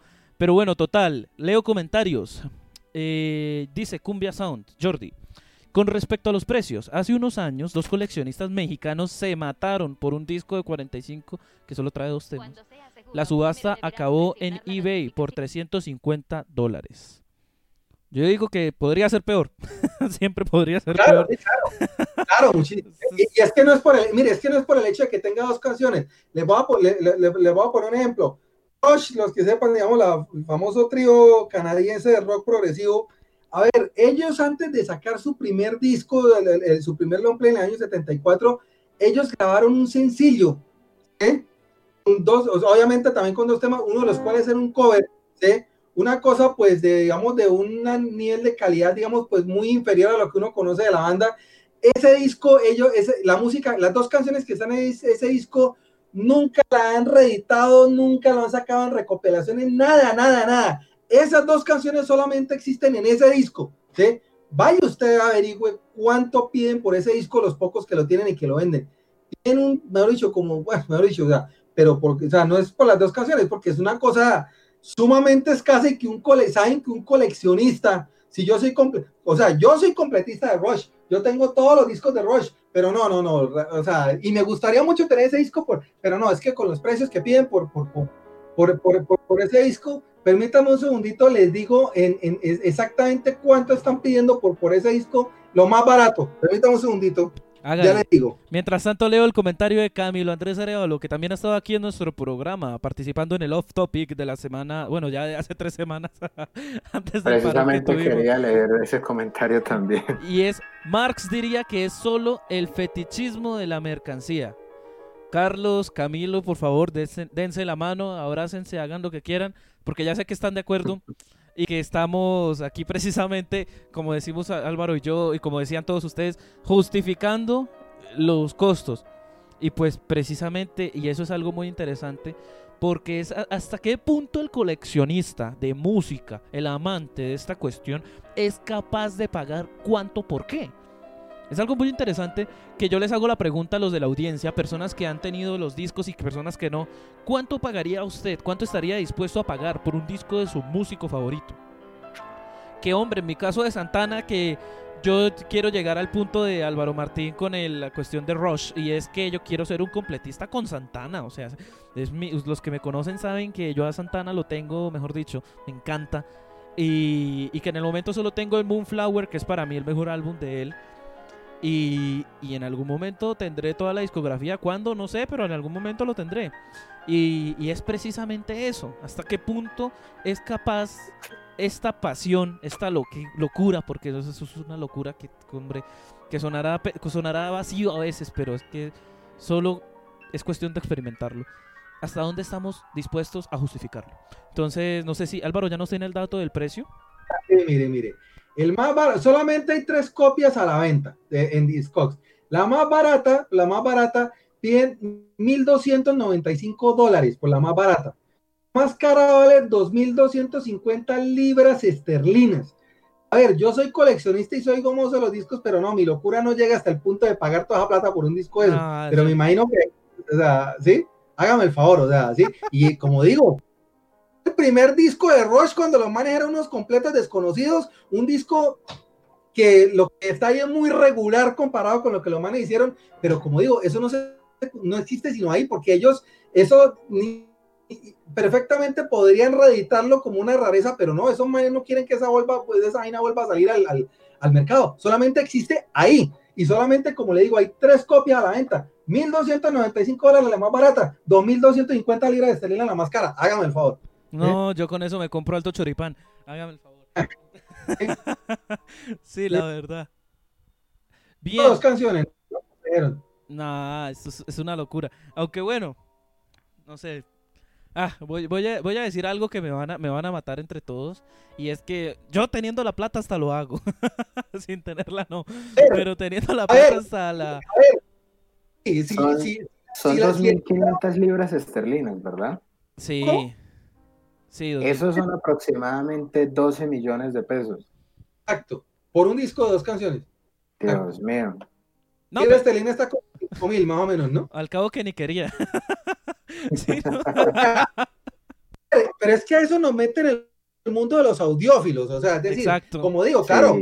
exactamente. Si el no fuera una no fuera una, no fuera, digamos, no, eh, fuera una preocupación eh, de las últimas preocupaciones, o si el dinero no fuera una preocupación, si yo tuviera en mi apartamento un árbol que era plata, o sea, sí, pues no, pues yo también lo haría, o sea, sí, pero no, no, o sea, sí, pero es que obviamente habrá gente, eh, habrá gente que lo hace, y esa vaina de, la, de, la, audiofilia, no, mejor dicho, eh, ahí sí, cuéntenos, sí cuéntenos, cuéntenos, cuéntenos así por encima, cuéntele a la audiencia, eso no está, como decimos acá internamente, bueno, bien espontáneo y toda la cosa, pero cuéntenos por encima cómo es la vaina, qué es esa vaina de los audiófilos, hombre, que la gente de pronto está perdida con ese término y que a mí personalmente me da mucha risa. ¿Qué, qué son los audiófilos? Es una subcultura interesante. Sí, sí, sí, cuéntenos, maestro, ¿cómo es?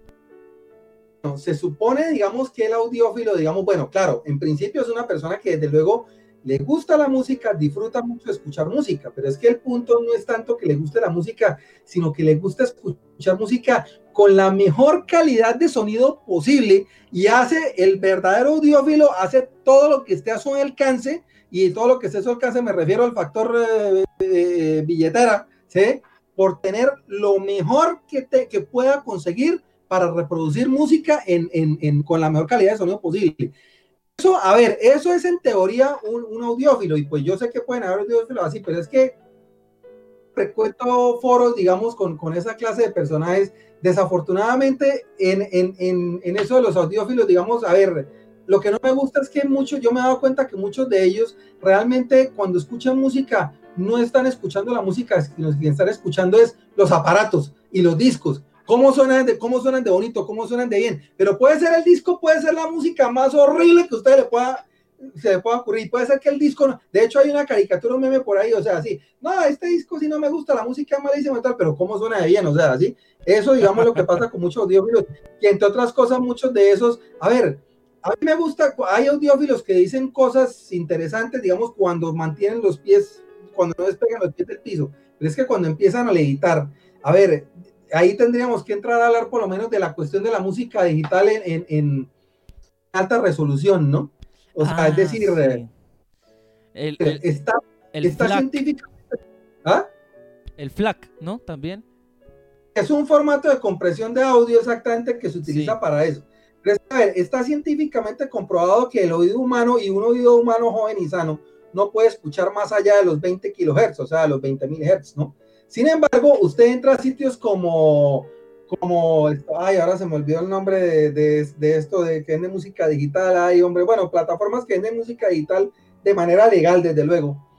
Venden usted discos completos, por lo menos eh, en formato de, de 80, de, de, de 88 kilohertz de 192 kilos, o sea, 192 mil hertz.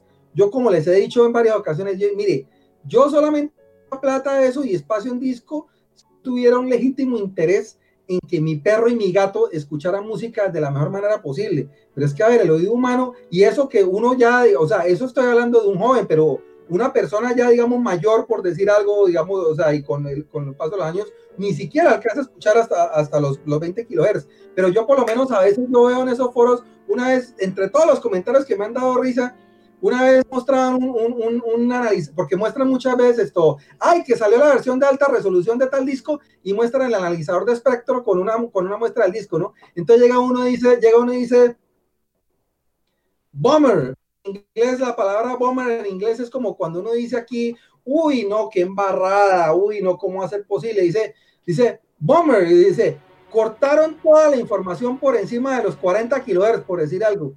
O sea, porque en el espectrograma se ve que a partir de los 40 kilohertz hay un corte que ahí para arriba ya no hay nada. Y entonces yo le decía, ajá, ¿y eso lo escucha usted? Y hay quienes juran que sí lo oyen. Y ellos mismos se hacen llamar los, los golden ears, los oídos dorados, ¿no? Que dicen que oyen por encima de los 20 kilohertz. O sea, no, no, no, no. no.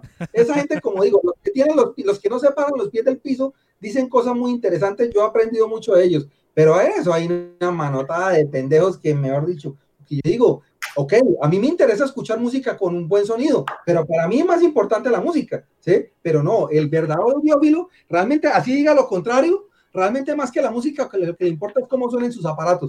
Así la música sea una porquería, ¿sí? Hay, hay algo que me parece también muy interesante de los audiófilos y es que muchos no se dan cuenta que no solo es el, el, el archivo de audio como tal, sino también el dispositivo que se utiliza para reproducirlo. Uno puede tener un archivo que tenga, no sé, los 20.000 kilohertz, pero sus audífonos no llegan sino hasta 13. Exacto, exactamente. Exacto, y uno pierde ahí realmente toda la calidad que se supone que ganó con los 20 kilohertz. Eso me pasó a mí con unos audífonos de 10 lucas que compré en la universidad y quería yo, quería yo escuchar, que me mandaron un, un, una, un, un RAR, un archivo comprimido con el, no me acuerdo si fue el de Wall, bueno, fue un álbum de Pink Floyd en 320 Creo que sí kilobytes por segundo y yo dije, no, yo me voy a devorar este álbum, mejor dicho, y llegué, me acosté en mi cama feliz, conecté los audífonos y... Esta, ¿Qué es esta vaina, hombre? ¿Por qué suena tan horrible? Y caí en cuenta de lo de los audífonos. Yo dije, ay, no, Claro. Pero no Entonces, sé. esos, es- esos, ah, ya, eh, HD Tracks, ya me acordé, se llama la página, o sea, hdtracks.com es un sitio donde venden música, música en alta resolución eh, legalmente, ¿no? Pero es que, a ver, el negocio, ¿no? Por ejemplo, yo recuerdo que cuando sacaron el catálogo de Iron Maiden en formato de alta, eh, en música digital para alta resolución, una página le hizo una entrevista a Steve Harris, ¿no? El bajista líder de Iron Maiden, ¿no? Y entonces, hablando sobre el nuevo lanzamiento de la música en formato de resolución, llega y dice Steve Harris, y dice, los que me conocen y los que han leído saben perfectamente que yo nunca estuve completamente contento con la producción del primer disco, porque hubo muchas cosas que tal, tal, tal, tal, no. Pero esta nueva versión de alta resolución ahora sí está sonando como yo quería que sonara y todos los detalles que no se pueden escuchar. Yo decía, este man sí habla. Claro, le interesa vender, o sea, me dicho, o sea, le interesa vender sus su, su, cosas, ¿no? Pero eso es, y hay gente que se come el cuento, o sea, hay, hay mucha gente que se come el cuento, ¿sí? ah, eso es mentira. Yo recuerdo cuando recién empecé con la colección, o bueno, no, recién empecé, no, cuando recién la retomé, que yo le escribí al maestro para preguntarle unas cosas, me dijo, cuídese de los audiófilos, Camilo, porque, porque esa gente, yo, no sé si es verdad, hombre, es verdad, hay que oírle a los audiófilos. Venga, que vamos con lo que dice el, con lo que dice el público, que hay varios comentarios. Eh, entre esos, Jessica, Marcela, un saludo especial, Jessica. Nos dice Jessica, se le hace, pienso lo mismo, o sea, creo que podría valer la pena. Si no estuviésemos en el tercer mundo y en medio de una pandemia, sería una exquisitez más que un problema. Cierto, totalmente de acuerdo. Y fíjate que el otro día hablando con, esto fue mi mamá quien me lo dijo, que el hecho de la pandemia nos ha hecho pensar también en nuestro pasado y querer escudriñar en lo que ya hemos superado. Entre esos los medios de difusión artísticos viejos y tiene razón, porque el hecho de estar en casa también hace a uno como pensar, bueno, ¿y cómo eran las cosas antes, no? Y pues, aunque no sea del todo consciente esa situación, eh, llega, llega a darse esa, esa, esa situación. Y, no sé, es, es, muy, muy, muy interesante ese tema. Vamos con Camilo Andrés Arevalo, que tiene dos preguntas. Recuerden que eh, entramos en estos momentos Esperen que tengo que poner la imagen de, este, precisamente de esta parte. y es que entramos en el momento de las preguntas del público. Público, estimado público, estimada audiencia que sigue aquí presentes con nosotros. Hagan todas las preguntas que quieran. Bueno, la mayoría, todos van a poder hacer las preguntas que deseen. Y ya saben que a medida que la gente va preguntando, vamos a ir este bueno, charlando y yéndonos por las ramas como nos gusta aquí en nuestro programa Espontáneos, un espacio para la conversación. Nos dice Camilo Andrés Arevalo, eh, primera pregunta para el maestro. Bueno, maestro, mencione la joya de su colección. Ojo, está terminantemente prohibido armar redadas o atentados terroristas a la casa del maestro para robarle la colección. Terminantemente prohibido. Cuéntanos, maestro, ¿cuál es la joya de su colección? Y bueno, eso es demasiado difícil de decir, pero a ver, yo voy a poner como ejemplo lo que le contaba Camilo, lo que le contaba Camilo hace un rato. Yo tengo, yo tuve la fortuna seguir una copia original, eh, el sencillo de los Beatles que trae por un lado Strawberry Fields Forever y por el otro lado trae, trae Penny Lane. Ese es tal vez el sencillo doble lado A más importante de la historia, que es un sencillo doble lado A. Un sencillo, pues ustedes saben, es un disco que solo como el que estábamos hablando ahorita, que vale todo ese poco de plata, que tiene solamente dos canciones. Y lo normal en un sencillo es que el lado A sea una canción, la, el éxito, y el lado B es un relleno, ¿sí? Pero a veces sacan discos que son doble lado A, que ambas canciones se supone que van a ser éxito, como efectivamente pasaba con Strawberry Fields Forever y con Penny Lane, que son de los temas más reconocidos de los, eh, eh, de los Beatles, ¿sí? Tuve la oportunidad de conseguir una copia original de ese disco, pero a ver, para mí es una joya no porque sea el sencillo doble lado A de la historia, más importante de la historia posiblemente, sino por lo siguiente, porque es que ese disco en su país de origen, o sea, en Inglaterra, ese disco fue publicado, fue lanzado al mercado el día 17 de febrero de 1967, que es el día en que yo nací. La copia que yo tengo tiene en, la, en, la, en, el sobre, en, el sobre, dice Mary, febrero 17 de 1967. O sea, esa señora Mary, que si yo supiera quién es, yo, mejor dicho, le daría, no, no, no sé, mejor dicho, las gracias, sí, esa señora compró ese disco el día que salió al mercado en Inglaterra, que inclusive como en los Estados Unidos, que no es el país de origen, creo que salió unos días antes, pero en Inglaterra salió, salió, salió ese día. Y ese disco está fechado con el día, el, el, día en que yo nací. Eso lo hace para mí una joya incalculable, mejor dicho. O sea, ese disco, mejor dicho, no. Si vamos a hablar de conexiones, mejor dicho, no, con la conexión que yo tengo con ese disco, no, eso no la puedo describir realmente. Pero a ver, o sea, si es por, por no sé, no sé, es que tanta música, tan, porque es que, a ver, quiero decir una cosa, hay gente que colecciona música pues por coleccionar y yo he visto gente que tiene maletadas de discos, pero me he dicho montones de discos porque compran discos ya, ya es más como por una cuestión de fetiche, por decir algo con el formato, Yo soy coleccionista y ahí me gusta comprar música y como digo, las ventajas de uno ser soltero y sin hijos y de no tomar y de no consumir drogas y de nada esas cosas es que toda la plata que no me he gastado me la, me podido gastar en discos. Pero yo no compro discos por comprar, o sea, yo compro la música que a mí me gusta, ¿sí? Por eso es que, claro, mi colección no alcanza a llegar a los 2000 discos y yo sé que hay colecciones que tienen, mire, por lo menos nomás aquí Bucaramanga y con todo el respeto, desde luego que se merece el, el, maestro Omar Mateus Buenahora, pintor, no sé si algunos de ustedes lo, conocen, tiene una colección de discos, la última vez que supe tenía como 16 mil discos. Y no sé, seguramente él también es, él, él, compra la música que le gusta, no creo que él compre música solamente eh, eh, por, por, por comprar.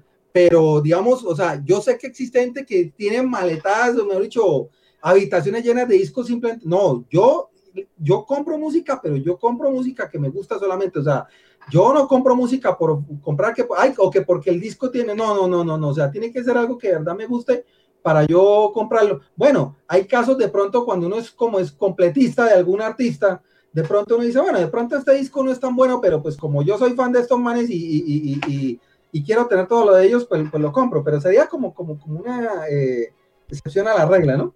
¿Sí? Uf, eso me pasa a mí con el Supernatural de Santana. O sea, por, por, tener todos los discos de Santana, lo que quiera, pero el Supernatural, ah, ah, bueno, ahí va. Entonces, para usted, el, el, do, el, disco doble lado A de los Beatles sería su, su titular en esta, en esta lista, ¿no? Eh, sí, el, el, el de Strawberry Forever, sí, sí. Ah, eso, eso es una locura. Eh, en mi caso, aunque nadie me lo preguntó, pero yo también lo quiero compartir. en mi caso, eh, yo sí tengo una decisión difícil porque yo tengo pocos. Tengo pocos discos. Pero yo tengo un grupito de 10 discos que es el que yo llamo el grupo de los selectos. Que los que me tienen en WhatsApp saben que yo me la paso subiendo videos del tocadiscos, reproduciendo música. Porque, bueno, me gusta. y pues, entre el del grupo de los selectos, yo pondría en mi top, por lo menos el top 5, porque el club de los selectos son solo 10 discos de los ciento alguito que hasta ahora tengo. El, el primero, yo no podría poner un primer puesto, sería entre Random Access Memories, el Dark Side of the el Random Access Memories de Daft Punk, el Dark Side of the Moon de Pink Floyd y el, el Moonflower de Santana, indiscutiblemente. Detrás de estos, que serían los primeros puestos, vendrían el vendría el The Long Run de la banda Eagles, me gusta bastante, tiene un par de temas que me parecen muy interesantes, que son King of Hollywood y, y The Sad Café, que se los recomiendo a las personas de la audiencia si no lo han escuchado. Y por último puesto pondría una eh, que es uno de los gustos que bueno, es que me gusta mucho la música de ellos por las letras sobre todo, de Air Supply. Eh, la del álbum Lost in Love. Ese sería como mi top 5 porque no soy capaz de seleccionar uno solo. No ha llegado ese disco que se merezca el puesto de Strawberry eh, Forever aquí en el caso de, de o sea, es, es, por esa situación particular, pero realmente para Exacto. mí escoger un, es, muy, es sumamente difícil, o sea. ¿sí? sí, muy arrecho, hombre. Sí, sí, sí, es muy, es muy difícil. y bueno, nos pregunta Jessica Marcela, vamos a leer la pregunta de Jessica y esto yo creo que yo creo que cualquiera de los tres daríamos respuestas hasta distintas, ¿no? Sobre todo porque Carlos Carlos no daría una buena respuesta al respecto, ¿no? Querería yo.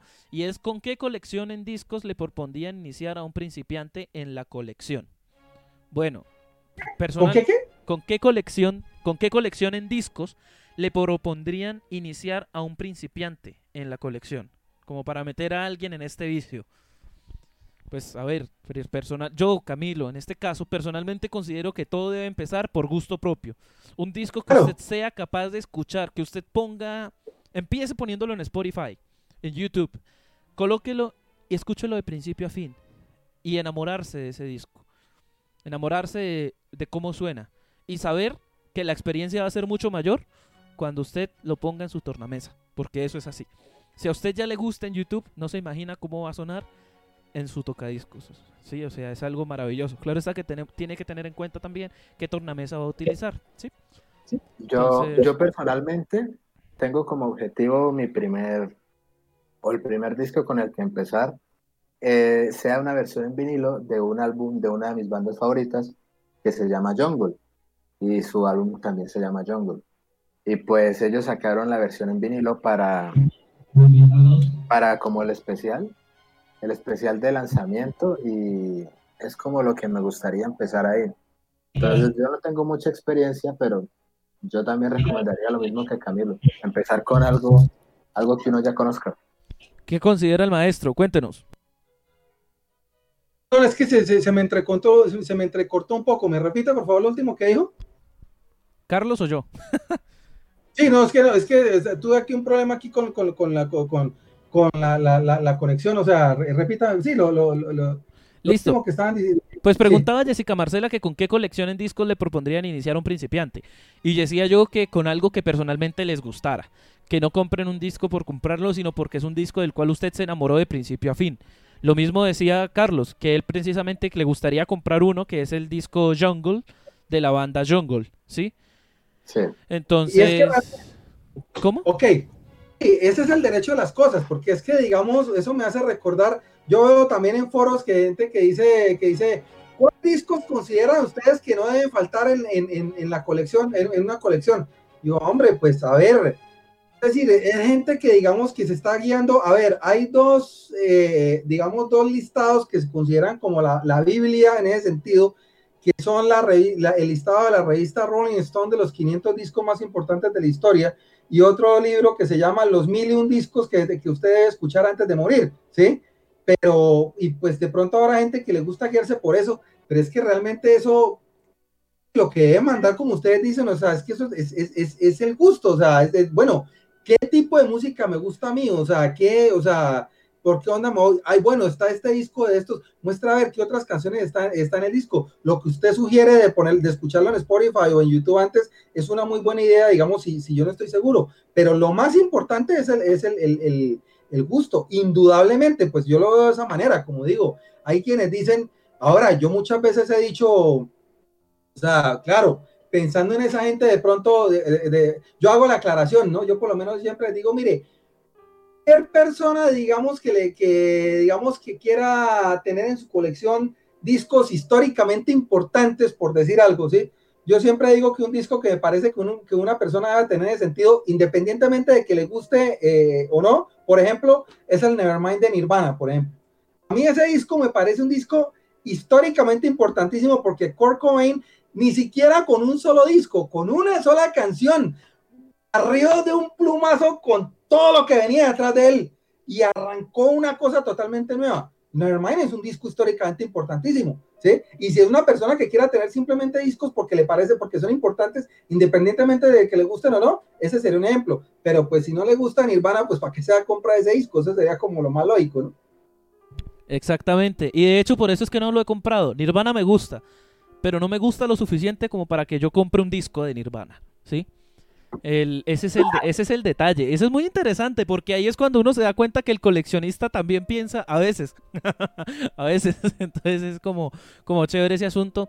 Y para los que me preguntan, para todos los que están preguntando dónde comprar y demás, miren, personalmente, y no me han pagado publicidad, yo lo hago en este caso gratis porque considero que es una tienda que se lo merece.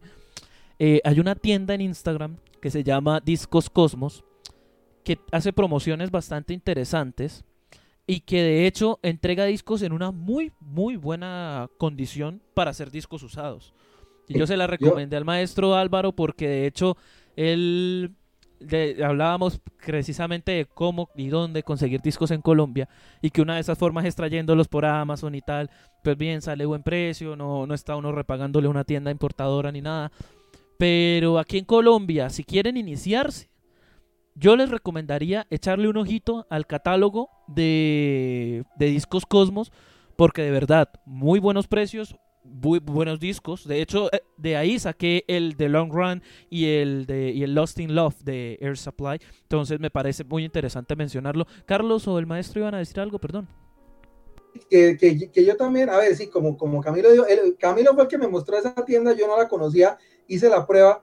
A ver, yo también la recomiendo muchísimo por una razón. A ver, yo le decía a Camilo, yo soy demasiado desconfiado o he sido demasiado desconfiado para comprar discos usados aquí en Colombia. No por el típico problema, porque aquí siempre se dice, uy, no, es que aquí el, la deshonestidad, qué bueno que aquí la gente que es pícara, no, no, no es por eso, o sea, no es un problema de deshonestidad, sino que es que aquí desafortunadamente y por tradición, la gente no sabe realmente lo que es un disco en buen estado, no sabe lo que es cuidar discos. Mucha gente piensa que un disco, la única condición que debe cumplir para que esté bueno es que el disco no esté rayado, como se dice comúnmente, o sea, que ni, ni se salte ni se quede pegado, sino que toque sin interrupción. Pero el disco puede estar lleno de ruido, lleno de crispeta, lleno de todo lo, todo lo que usted quiera, y, y la carátula puede estar toda, bueno, lo que sea, pero desde que no se salte, está bien. Mucha gente piensa así una vez eh, en un, en un, grupo por ahí en WhatsApp que es de coleccionistas de discos, alguien preguntaba, creo que era por el, creo que era por el, el, primero de Kraken, si no estoy mal. Y entonces alguien le decía, alguien le decía, yo, yo lo tengo, o sea, yo lo, yo lo tengo y lo tengo a la venta. Entonces, y está todo completo con el inserto porque ese disco venía con las letras eh, originalmente. Y entonces le decía, no, amigo, eso no, eso no viene con las letras porque eso ya el disco es muy viejo y tal. Yo me acuerdo que yo metí, era con notas de voz, yo metí, dije, no, momentico, o sea, que el disco no sea, eh, que el disco no tenga las letras, no es por el hecho de que el disco sea viejo, es porque aquí la gente no sabe cuidar discos y votan esas cosas. Mire, yo tengo discos de 40, 50 años de edad que la única, lo único por lo que usted se da cuenta de que son viejos es porque el inserto que viene por lo general en una hoja blanca, ya la hoja no se ve blanca sino amarilla por, por, eh, eh, por los años, pero están como nuevos. Y aquí mucha gente, como digo, mucha gente no sabe realmente lo que es comprar eh, eh, lo que es cuidar un disco y que es un disco, un disco en buen estado. Camilo me recomendó la, la, tienda y dije, bueno, voy a hacer la prueba porque realmente los precios son muy buenos, tienen una, una promoción muy buena. Y sí, realmente los discos que, le, es decir, ya le he hecho, ya, ya le he comprado tres cosas a ellos, o sea, sí, o sea, tres promociones a ellos. Y no, la berraquera, o sea, es gente que de verdad sabe lo que es, lo que es de verdad disco y si el disco de pronto no está en tan buen estado, ellos mismos lo dicen, bueno, este disco no está en tan buen estado, o, sí, pero ellos sí veo que sí saben realmente lo que, lo que es lo, lo, que es cuidar disco. Yo también recomiendo esa tienda, están en Instagram, Discos Cosmos. Y ya bueno, ya saben, para los que quieran iniciar su colección. Eh, Lateralus de Tool, la verdad, Tool es una banda que me parece muy interesante y es una de las bandas que quisiera yo tener uno de los un disco al menos y, pronto. no me echen de la casa los que están escuchando, los que viven acá conmigo, pero, pronto. Ojo, o sea, a ver, realmente en este momento los únicos discos de Tool que usted puede comprar con tranquilidad, digámoslo así, son el, el OP8, que es el primero, que es un EP, y el, y el de viene este Sober, esto, ahora me olvidó el, el, ah, el primer, el primer long play de ellos, ¿cómo es que se llama? Ahora me olvidó, espérenme un segundito. Eh... Bueno, hágale, búsquelo mientras tanto. Pero bien, total que sí, eh, hombre. ¿Cómo? Perdón. El, Ay, hombre. Chao, ¿sí? O sea, ¿sí? Porque el Lateralus que se consigue en vinilo tiene dos problemas. Primero, que el disco no es oficial, o sea, no es autorizado por la banda. Y segundo, que viene en formato Picture Disc, o sea, disco que, que, es el disco transparente que tiene una foto ahí metida dentro del disco, ¿no? Oiga, esos, sí, ¿esos discos qué, hombre? Esos discos son muy bonitos para mostrarlos, pero esos discos, el sonido de esos discos no es bueno, o sea, es decir, por, su fabricación, el sonido de esos discos no es bueno, a no ser que usted lo quiera más por el aspecto que por, que por el sonido, ¿sí? Pero realmente el sonido de, a diferencia de los discos de colores, ¿no? Porque hay otra cosa que son los discos de vinilo que vienen de diferentes colores, amarillo, azul con manchas, eso es diferente. No, yo me refiero a los discos que tienen una imagen, una foto, un dibujo ahí mismo en el disco y que usted ve la foto dando vueltas, o sea, en el disco. Esos discos son muy bonitos para mostrarlos, son muy bonitos en su parte estética y pues sí, se pueden poner a sonar y pues suenan, pero no suenan, suenan muy por debajo de lo que suena un disco de verdad de vinilo negro o, de color. Sí. Entonces el lateralus, si usted quiere el lateralus, o sea, en, en, en vinilo, no, o sea, es decir, no, no, no, todavía, puede ser que más adelante lo saquen, pero por ahora no. Entre otras cosas, el Enima eh, que ese sí se consigue pues, original de la época. Ese también disco también los que lo venden lo venden carísimo. Los únicos discos de Tool que usted puede comprar en vinilo este, en este momento un precio razonable y legales son los dos primeros, el OP8 y el Undertale, no más. Gracias por aclarar lo de legales, maestro. Antes de que nos terminamos metiendo en el mercado negro por culpa de esta vaina. Entonces, este, respecto a todo eso y agregando información, con todo esto de los discos, la compra de los discos y demás, tengan en cuenta todo lo que van a hacer antes de comprarlo. Asesórense bien. Cualquier cosa, ya saben que cuentan aquí con la asesoría del maestro que muy amablemente yo podré compartir el contacto de él. Un saludo a Gonzalo Martínez que está acá. Y, y precisamente eso, hombre. A ver, vamos a movernos hacia, hacia la parte de preguntas finales, que son par preguntas que le tenemos al maestro antes de precisamente despedir el programa o tocar temas que pueden salir de acá. Y eso, primera pregunta. ¿Es para usted el vinilo el mejor medio de grabación y difusión musical hasta ahora creado? Y si no, o de ser así, ¿cuál cree que podría ser quien le ponga el pie a este medio de grabación?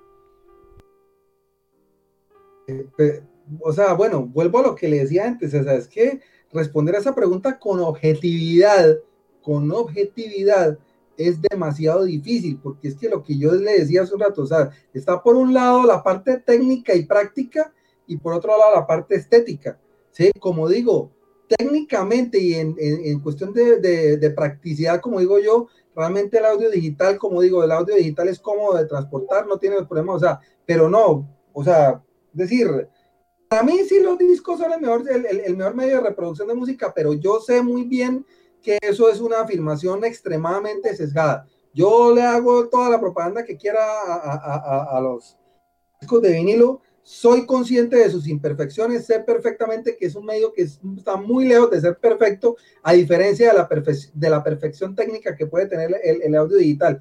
Pero no, esas imperfecciones son precisamente lo que lo hacen más, más encantador. Y pues a ver, o sea, ¿cuál sería? A ver, ¿cuántos años, o sea, cuántos años nosotros duramos, digamos, los, los que ya tenemos, ya, ya, ya, tenemos varias vueltas alrededor del sol aquí, o sea, eh, escuchamos música, la música se ponía en emisora mediante discos, los, o sea, que eh, el, el, el, los tocadiscos, digamos, en las emisoras que ya tenían todo, o sea, ese fue el único formato que se, que se utilizaba, los famosos DJs utilizaban, eran, eran platos, o sea, tornamesas eh, análogos, digamos, para, eh, para, para hacer sus mezclas, el medio es, es, perfectamente válido. O sea, hay mucha gente que dice en la actualidad todavía dice que, que los discos son una antiguaya, que eso ya no, que yo no hay qué más, o sea, pero no, yo pienso que le falta como, como untarse un poquito de la situación. No voy a decir de seguro, el mercado del vinilo, claro, puede haber superado el del CD porque realmente el CD ya no está tan en boga como las descargas digitales.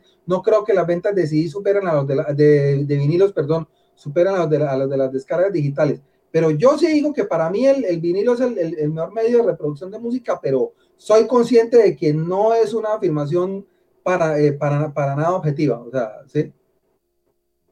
Y sí, bien, interesante precisamente. precisamente hay, algo, hay algo aún más interesante respecto al tema de las descargas digitales. Cuéntelo. Básicamente uno pensaría que el, el mundo de la música genera mucho dinero, ¿no? Pero irónicamente, gracias al tema del internet, la piratería y el hecho de que uno puede descargar música gratis y ahora hasta puede hacer streaming, eh, literal, la cantidad de ingresos que está teniendo la industria de la música en la actualidad no se compara con los que llegaron a tener alrededor de la década de los noventas, justo antes de que se popularizaran medios de descarga masiva de canciones como Ares, Emule, ese tipo de Napster también. Ese tipo de medios que permitían descargar música gratis tumbaron lo que fue la, el mercado de música de ese momento. Y pasó de lo que en ese momento eran 19 billones de dólares a lo que actualmente son alrededor de 9, 6, millones, 6 billones de dólares. Y el mercado de streaming genera alrededor de 2 billones de dólares. Entonces, realmente el mercado de la música como tal está, no está tan fuerte como llegó a estarlo anteriormente. Y eso me parece bastante interesante porque uno pensaría lo contrario. Comparen, por ejemplo, con el tema de las películas. La industria de las películas produce más que la de la música.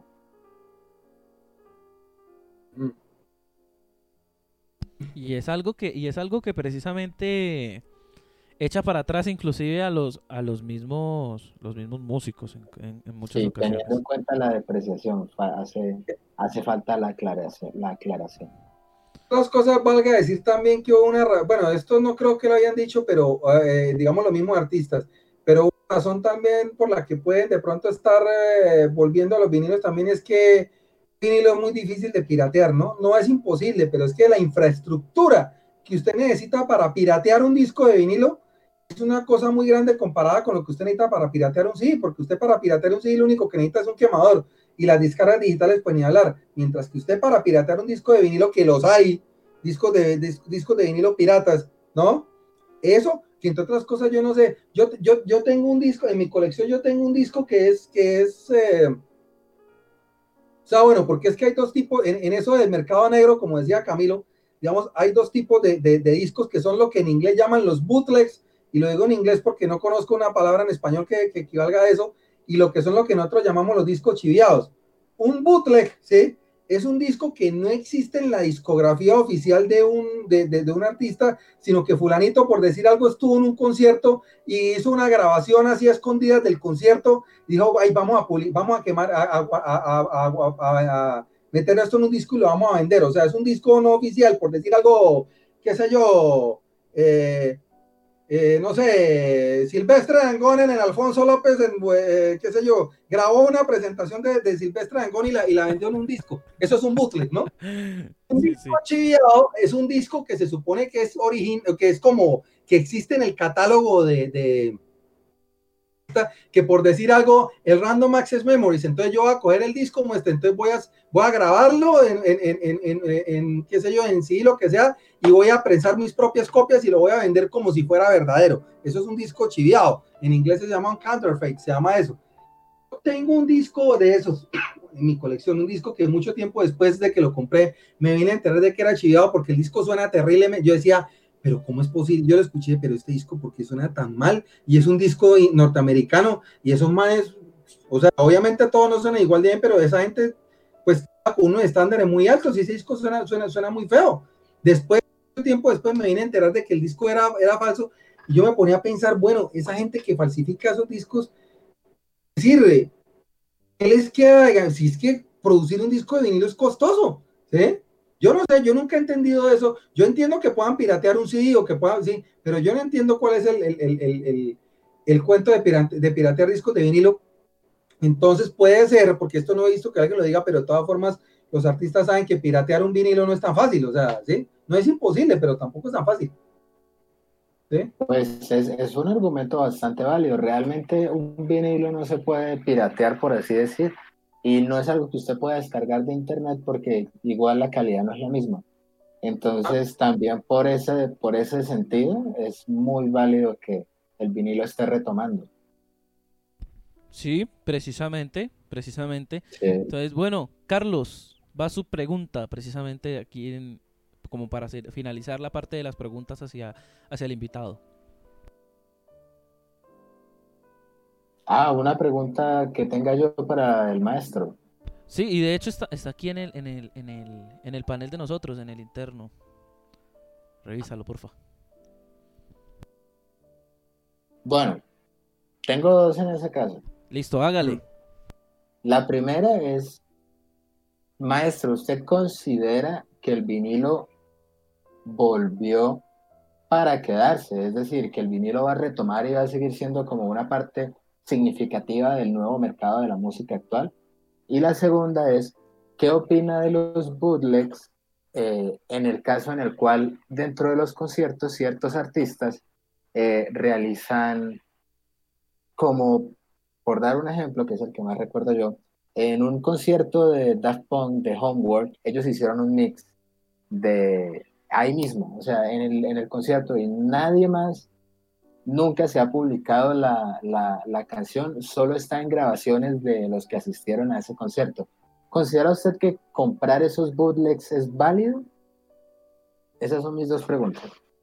O sea, eh, en cuanto a lo primero, o sea, que si el vinilo volvió, volvió para quedarse, pues, aquí no sé, aquí en, eh, digamos, como digo, aquí en este medio, en, en, nuestro medio, no sé, o sea, como digo, me parece que falta, es decir, habría que mirar si de pronto con el tiempo, porque yo sé que hay gente, eh, eh, eh, hay, hay gente, digamos, que está interesada en eso, pero realmente sigo pensando, no sé si estoy equivocado mi percepción, que el porcentaje de, de, gomosos de los discos aquí en Colombia todavía sigue siendo muy poco. Pero digamos, en lo que es en Norteamérica, Europa, Japón, todo eso, o sea, yo sí creo que el vinilo volvió para quedarse. No necesariamente para volver a ser el medio número uno de reproducción de música como lo fue hasta, hasta los años, hasta los años de 80, principios de los 90. Pero sí, pero yo, digamos, en lo que se llama el primer mundo, digámoslo así, ¿sí? Yo sí creo que sí, que sí, que sí volvió para, para, para, para, para quedarse, ¿sí? En lo que me pregunta, a ver, lo de los bootlegs, eso sí es una cosa muy, muy, muy, muy personal, porque los bootlegs tienen una cosa sumamente valiosa y es que usted puede realmente escuchar un artista, porque es que, a ver, todos los discos, usted sabe, si estamos hablando de discos en vivo, ¿sí? Realmente los discos, eso de los discos en vivo, en mayor o menor medida, no es tan cierto que sean en vivo, porque los discos los arreglan, los, discos, los errores los arreglan en, en, el estudio. Usted con un bootleg capturado de un concierto, usted puede, mire, así es como suenan estos manes en vivo y eso puede ser muy valioso. Pero yo no sé si será por esa cuestión de que yo me considero como tan esto, eh, digamos así como políticamente correcto en muchas cosas, ¿sí? Pero no, yo no compro bootlegs. Yo no, yo, y no es por no apoyar, no sé, no sé, me parece que no, es decir, yo llámelo, no sé, no sé, que de pronto es como muy eh, atenerse, digamos, como al, al, al, al a, lo establecido, no sé, pero yo solamente compro, compro música que esté en la, en, la discografía, discografía oficial de un artista. Hay un disco que inclusive yo al respecto tengo, eh, desde hace tiempo yo digo, pucha, ¿será que lo compro o no? Y es precisamente un disco de Rush que no figura en la, dentro de la discografía oficial, sin embargo es un disco que lo venden uh, como está muy bien presentado, muy bien hecho, de una grabación de un concierto que hicieron en una emisora cuando Neil Peart, el recientemente fallecido baterista, apenas tenía como, como dos meses de haber entrado a, la banda. Y yo he escuchado las grabaciones y el disco suena muy bien. Y el disco está súper. Pareciera, parecería un disco de, la, del, del canon oficial de la banda, pero no lo es. Y yo a veces digo, pucha, ¿será que lo compro o no lo compro? Pero no, yo sinceramente, yo Bootlegs no compro. Pero como digo, puede ser muy, un documento muy valioso pero no, yo sí, yo, yo, yo, yo voy es con, me voy a lo oficial, mejor dicho, a, a, lo que es sancionado y autorizado por el artista. O sea, básicamente yo creo que es el meollo del asunto. El artista dijo, esto tiene mi bendición para que sea vendido tal, eh, listo, está bien. Que no, que yo no estoy autorizando esto, listo, está bien, no lo compro. Pero hay gente que sí, que no le para bolas a eso y realmente un bootleg puede ser un documento muy valioso, ¿no? Claro, bueno, interesante postura, ¿no? O sea, la... Sí. Pues no sé, yo, yo diría que depende. o sea, sí, claro, comprar las cosas legalmente, o sea, dentro de lo legal y lo oficial es lo más importante. Pero si el bootleg tiene algo verdaderamente interesante, que algo que a mí de verdad me llame la atención, yo me lo pensaría. O sea, yo, yo me lo planteo. Pero bien. Yo también. Sí, o sea, es que es, es que es curioso. O sea, es una pieza distinta. Sí, o sea, me parece a mí bueno hasta ese punto. Nos pregunta Julián. Una pregunta, yo creo, para ir cerrando esta sección ya de preguntas, respuestas y demás. ¿Puede la digitalización de conciertos en forma de realidad virtual significar el, el final de los CDs y los vinilos? ¿O, ¿O qué implicaciones tendría? ¿Qué opinan? ¿Qué opina tanto Carlos como el maestro? ¿Qué opinan ustedes? Bueno, ¿qué le gustaría opinar al maestro primero? Me parece como lo inicial. La digitalización de conciertos en realidad virtual. Ah, Algo pues bien futurista. Bastante futurista. Bastante, bastante, bastante futurista.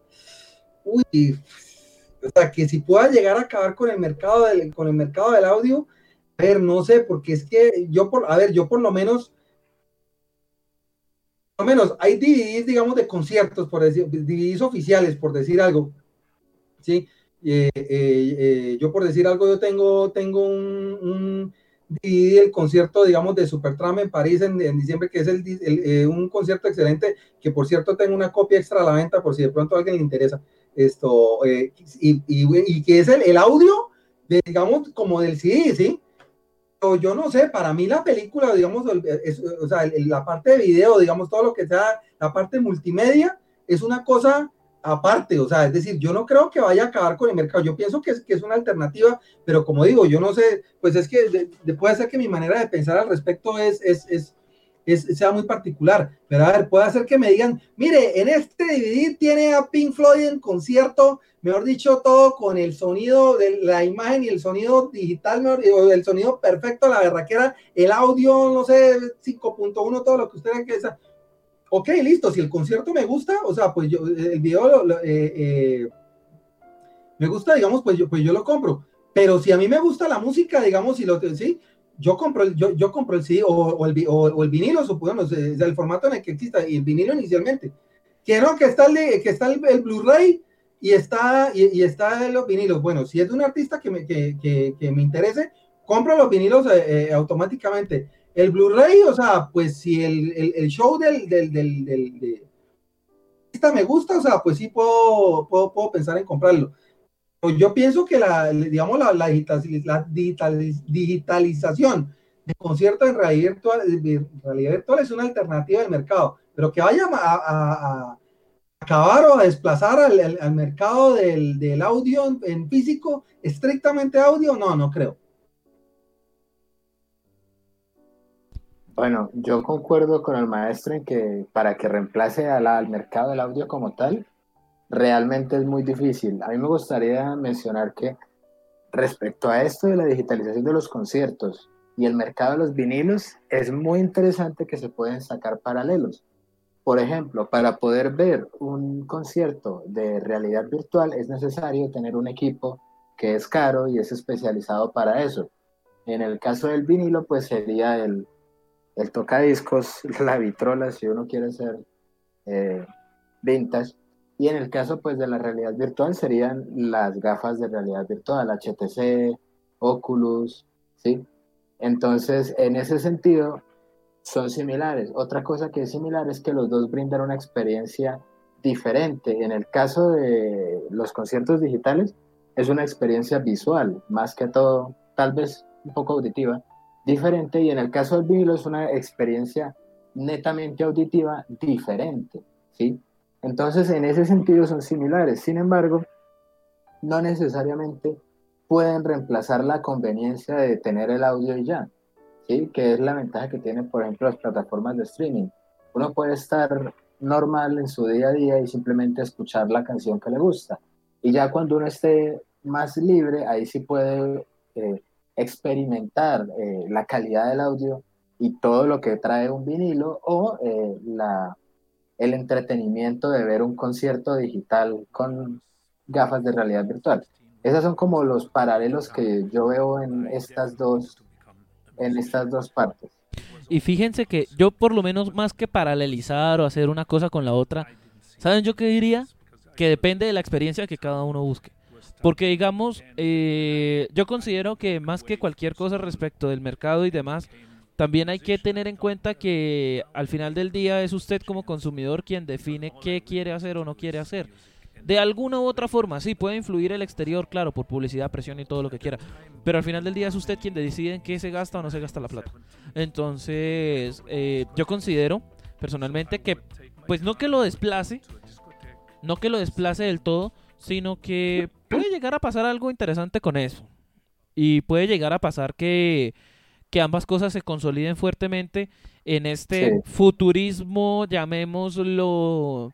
¿Cómo es que se llama este juego que está que sale y no ha salido? Este Cyberpunk 2077. sí, algo así como medio ya salió, si no me equivoco. No, no ha salido. Bueno, no sé, independientemente si salió o no salió. el punto es que es como eso dentro del futurismo, pero lo vintage y eso tiene un nombre, eso es steampunk. Es, estamos yéndonos... No, eso es más retro, ¿no?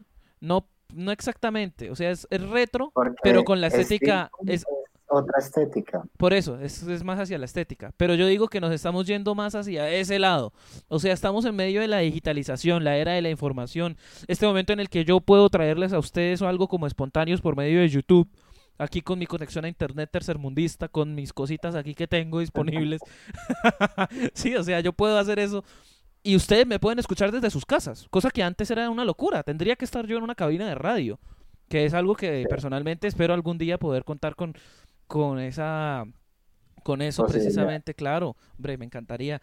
Y, y yo considero más bien que va por ese lado la cosa, o sea que al final es usted quien decide qué quiere y cómo lo quiere experimentar. Entonces, bien, es una pregunta muy interesante que queda como siempre tela para cortar aquí en espontáneo, es un espacio para la conversación. Y yo quiero leer una pregunta, ya ahora sí esta es la última, la última y nos vamos. Eh, una pregunta que nos hizo Camilo Arevalo y que se me olvidó mencionarla, que es muy interesante. ¿Los fans del vinilo no aprecian el sonido de los auriculares? Claro. Claro que sí, ¿cierto? Pues, claro, claro, desde luego. O sea, eso no tiene nada que ver una cosa con la otra. De hecho, un disco, digamos, eh, una mezcla estereofónica bien hecha, por decir algo, o sea, bien realista y súper bien jalada, con audífonos es una maravilla. Se disfruta más, sí, sí, sí, claro. Yo considero eso también. De hecho, el, Random Access Memories me lo escuché por primera vez con los audífonos, con unos Sennheiser que tengo precisamente. Eh, precisamente yo iba a mencionar a Sennheiser.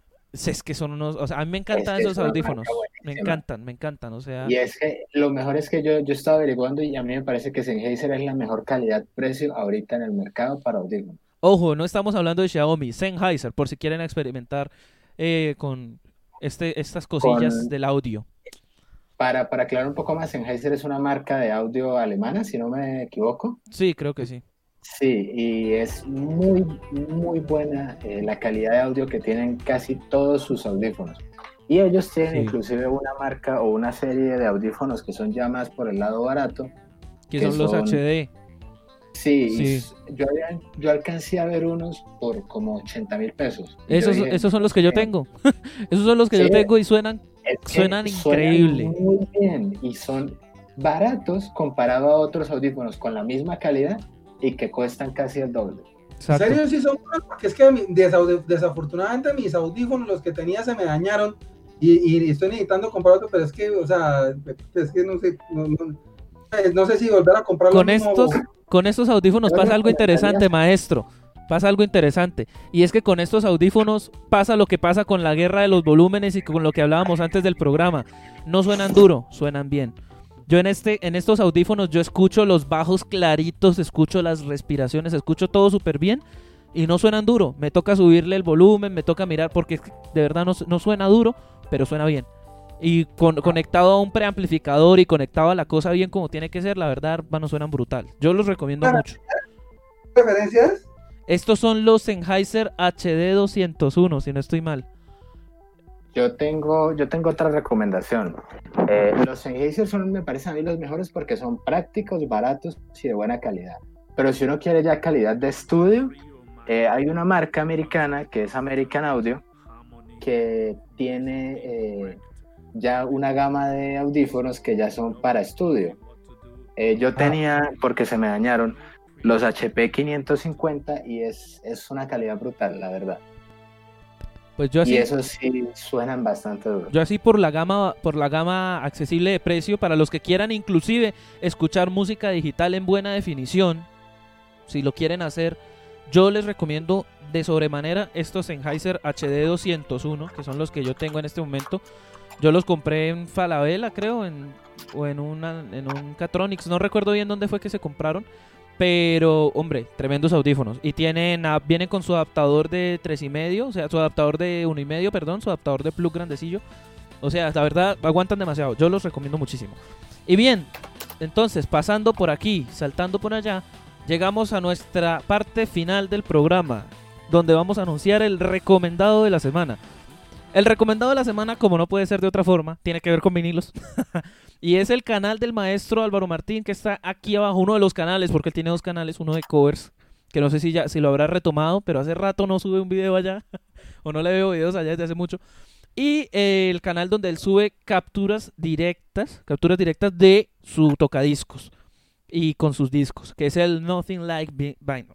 Eh, a mí me parece que es un canal muy interesante por si quieren estar aquí eh, mirando, de pronto, no sé, tentándose para de pronto ingresar a este mundo de los discos, porque definitivamente es, es algo muy interesante que me gustaría darle más difusión, tanto desde espontáneos como de manera personal les recomiendo que miremos, porque esto no solo nos ayuda, no solo, no solo nos da algo a nosotros, algo de placer de la vida, por así llamarlo, sino que también es algo bueno para los artistas, apoyarlos. Y no solo los artistas internacionales, como en mi caso que tengo uno de Daft Punk uno de Pink Floyd, que ya plata no les hace falta.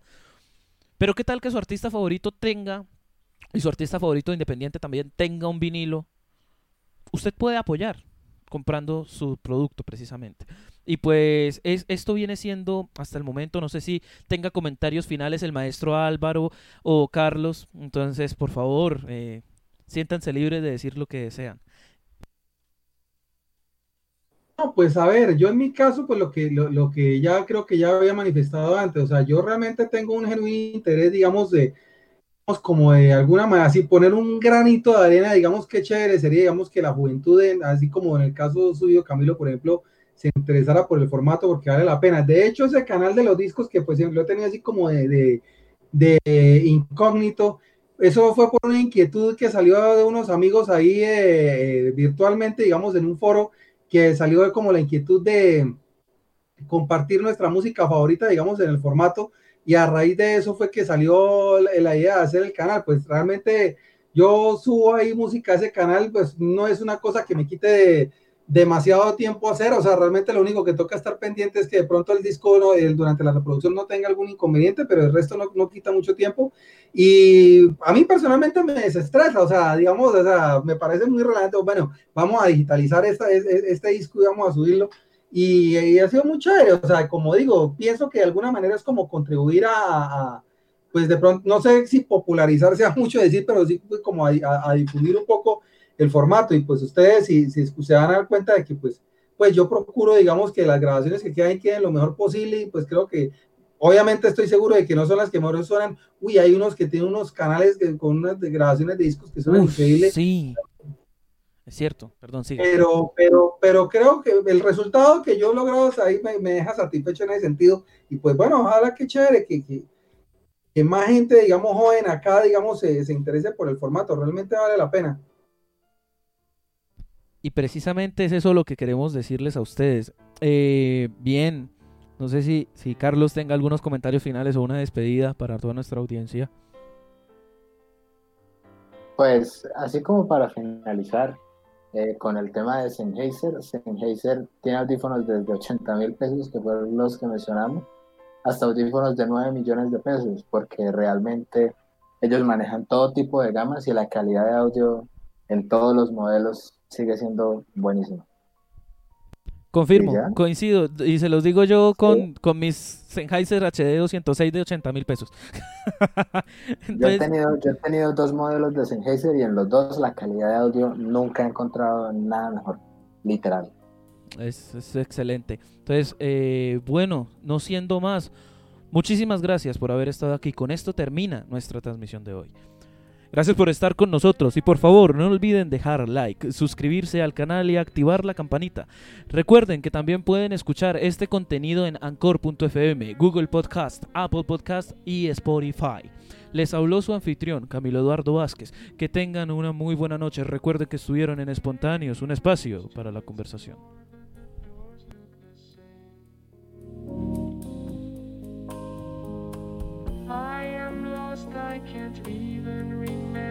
My name. I've been for some time looking for someone. I need to know now. Please tell me who I am. I've been for some time looking for someone. I need to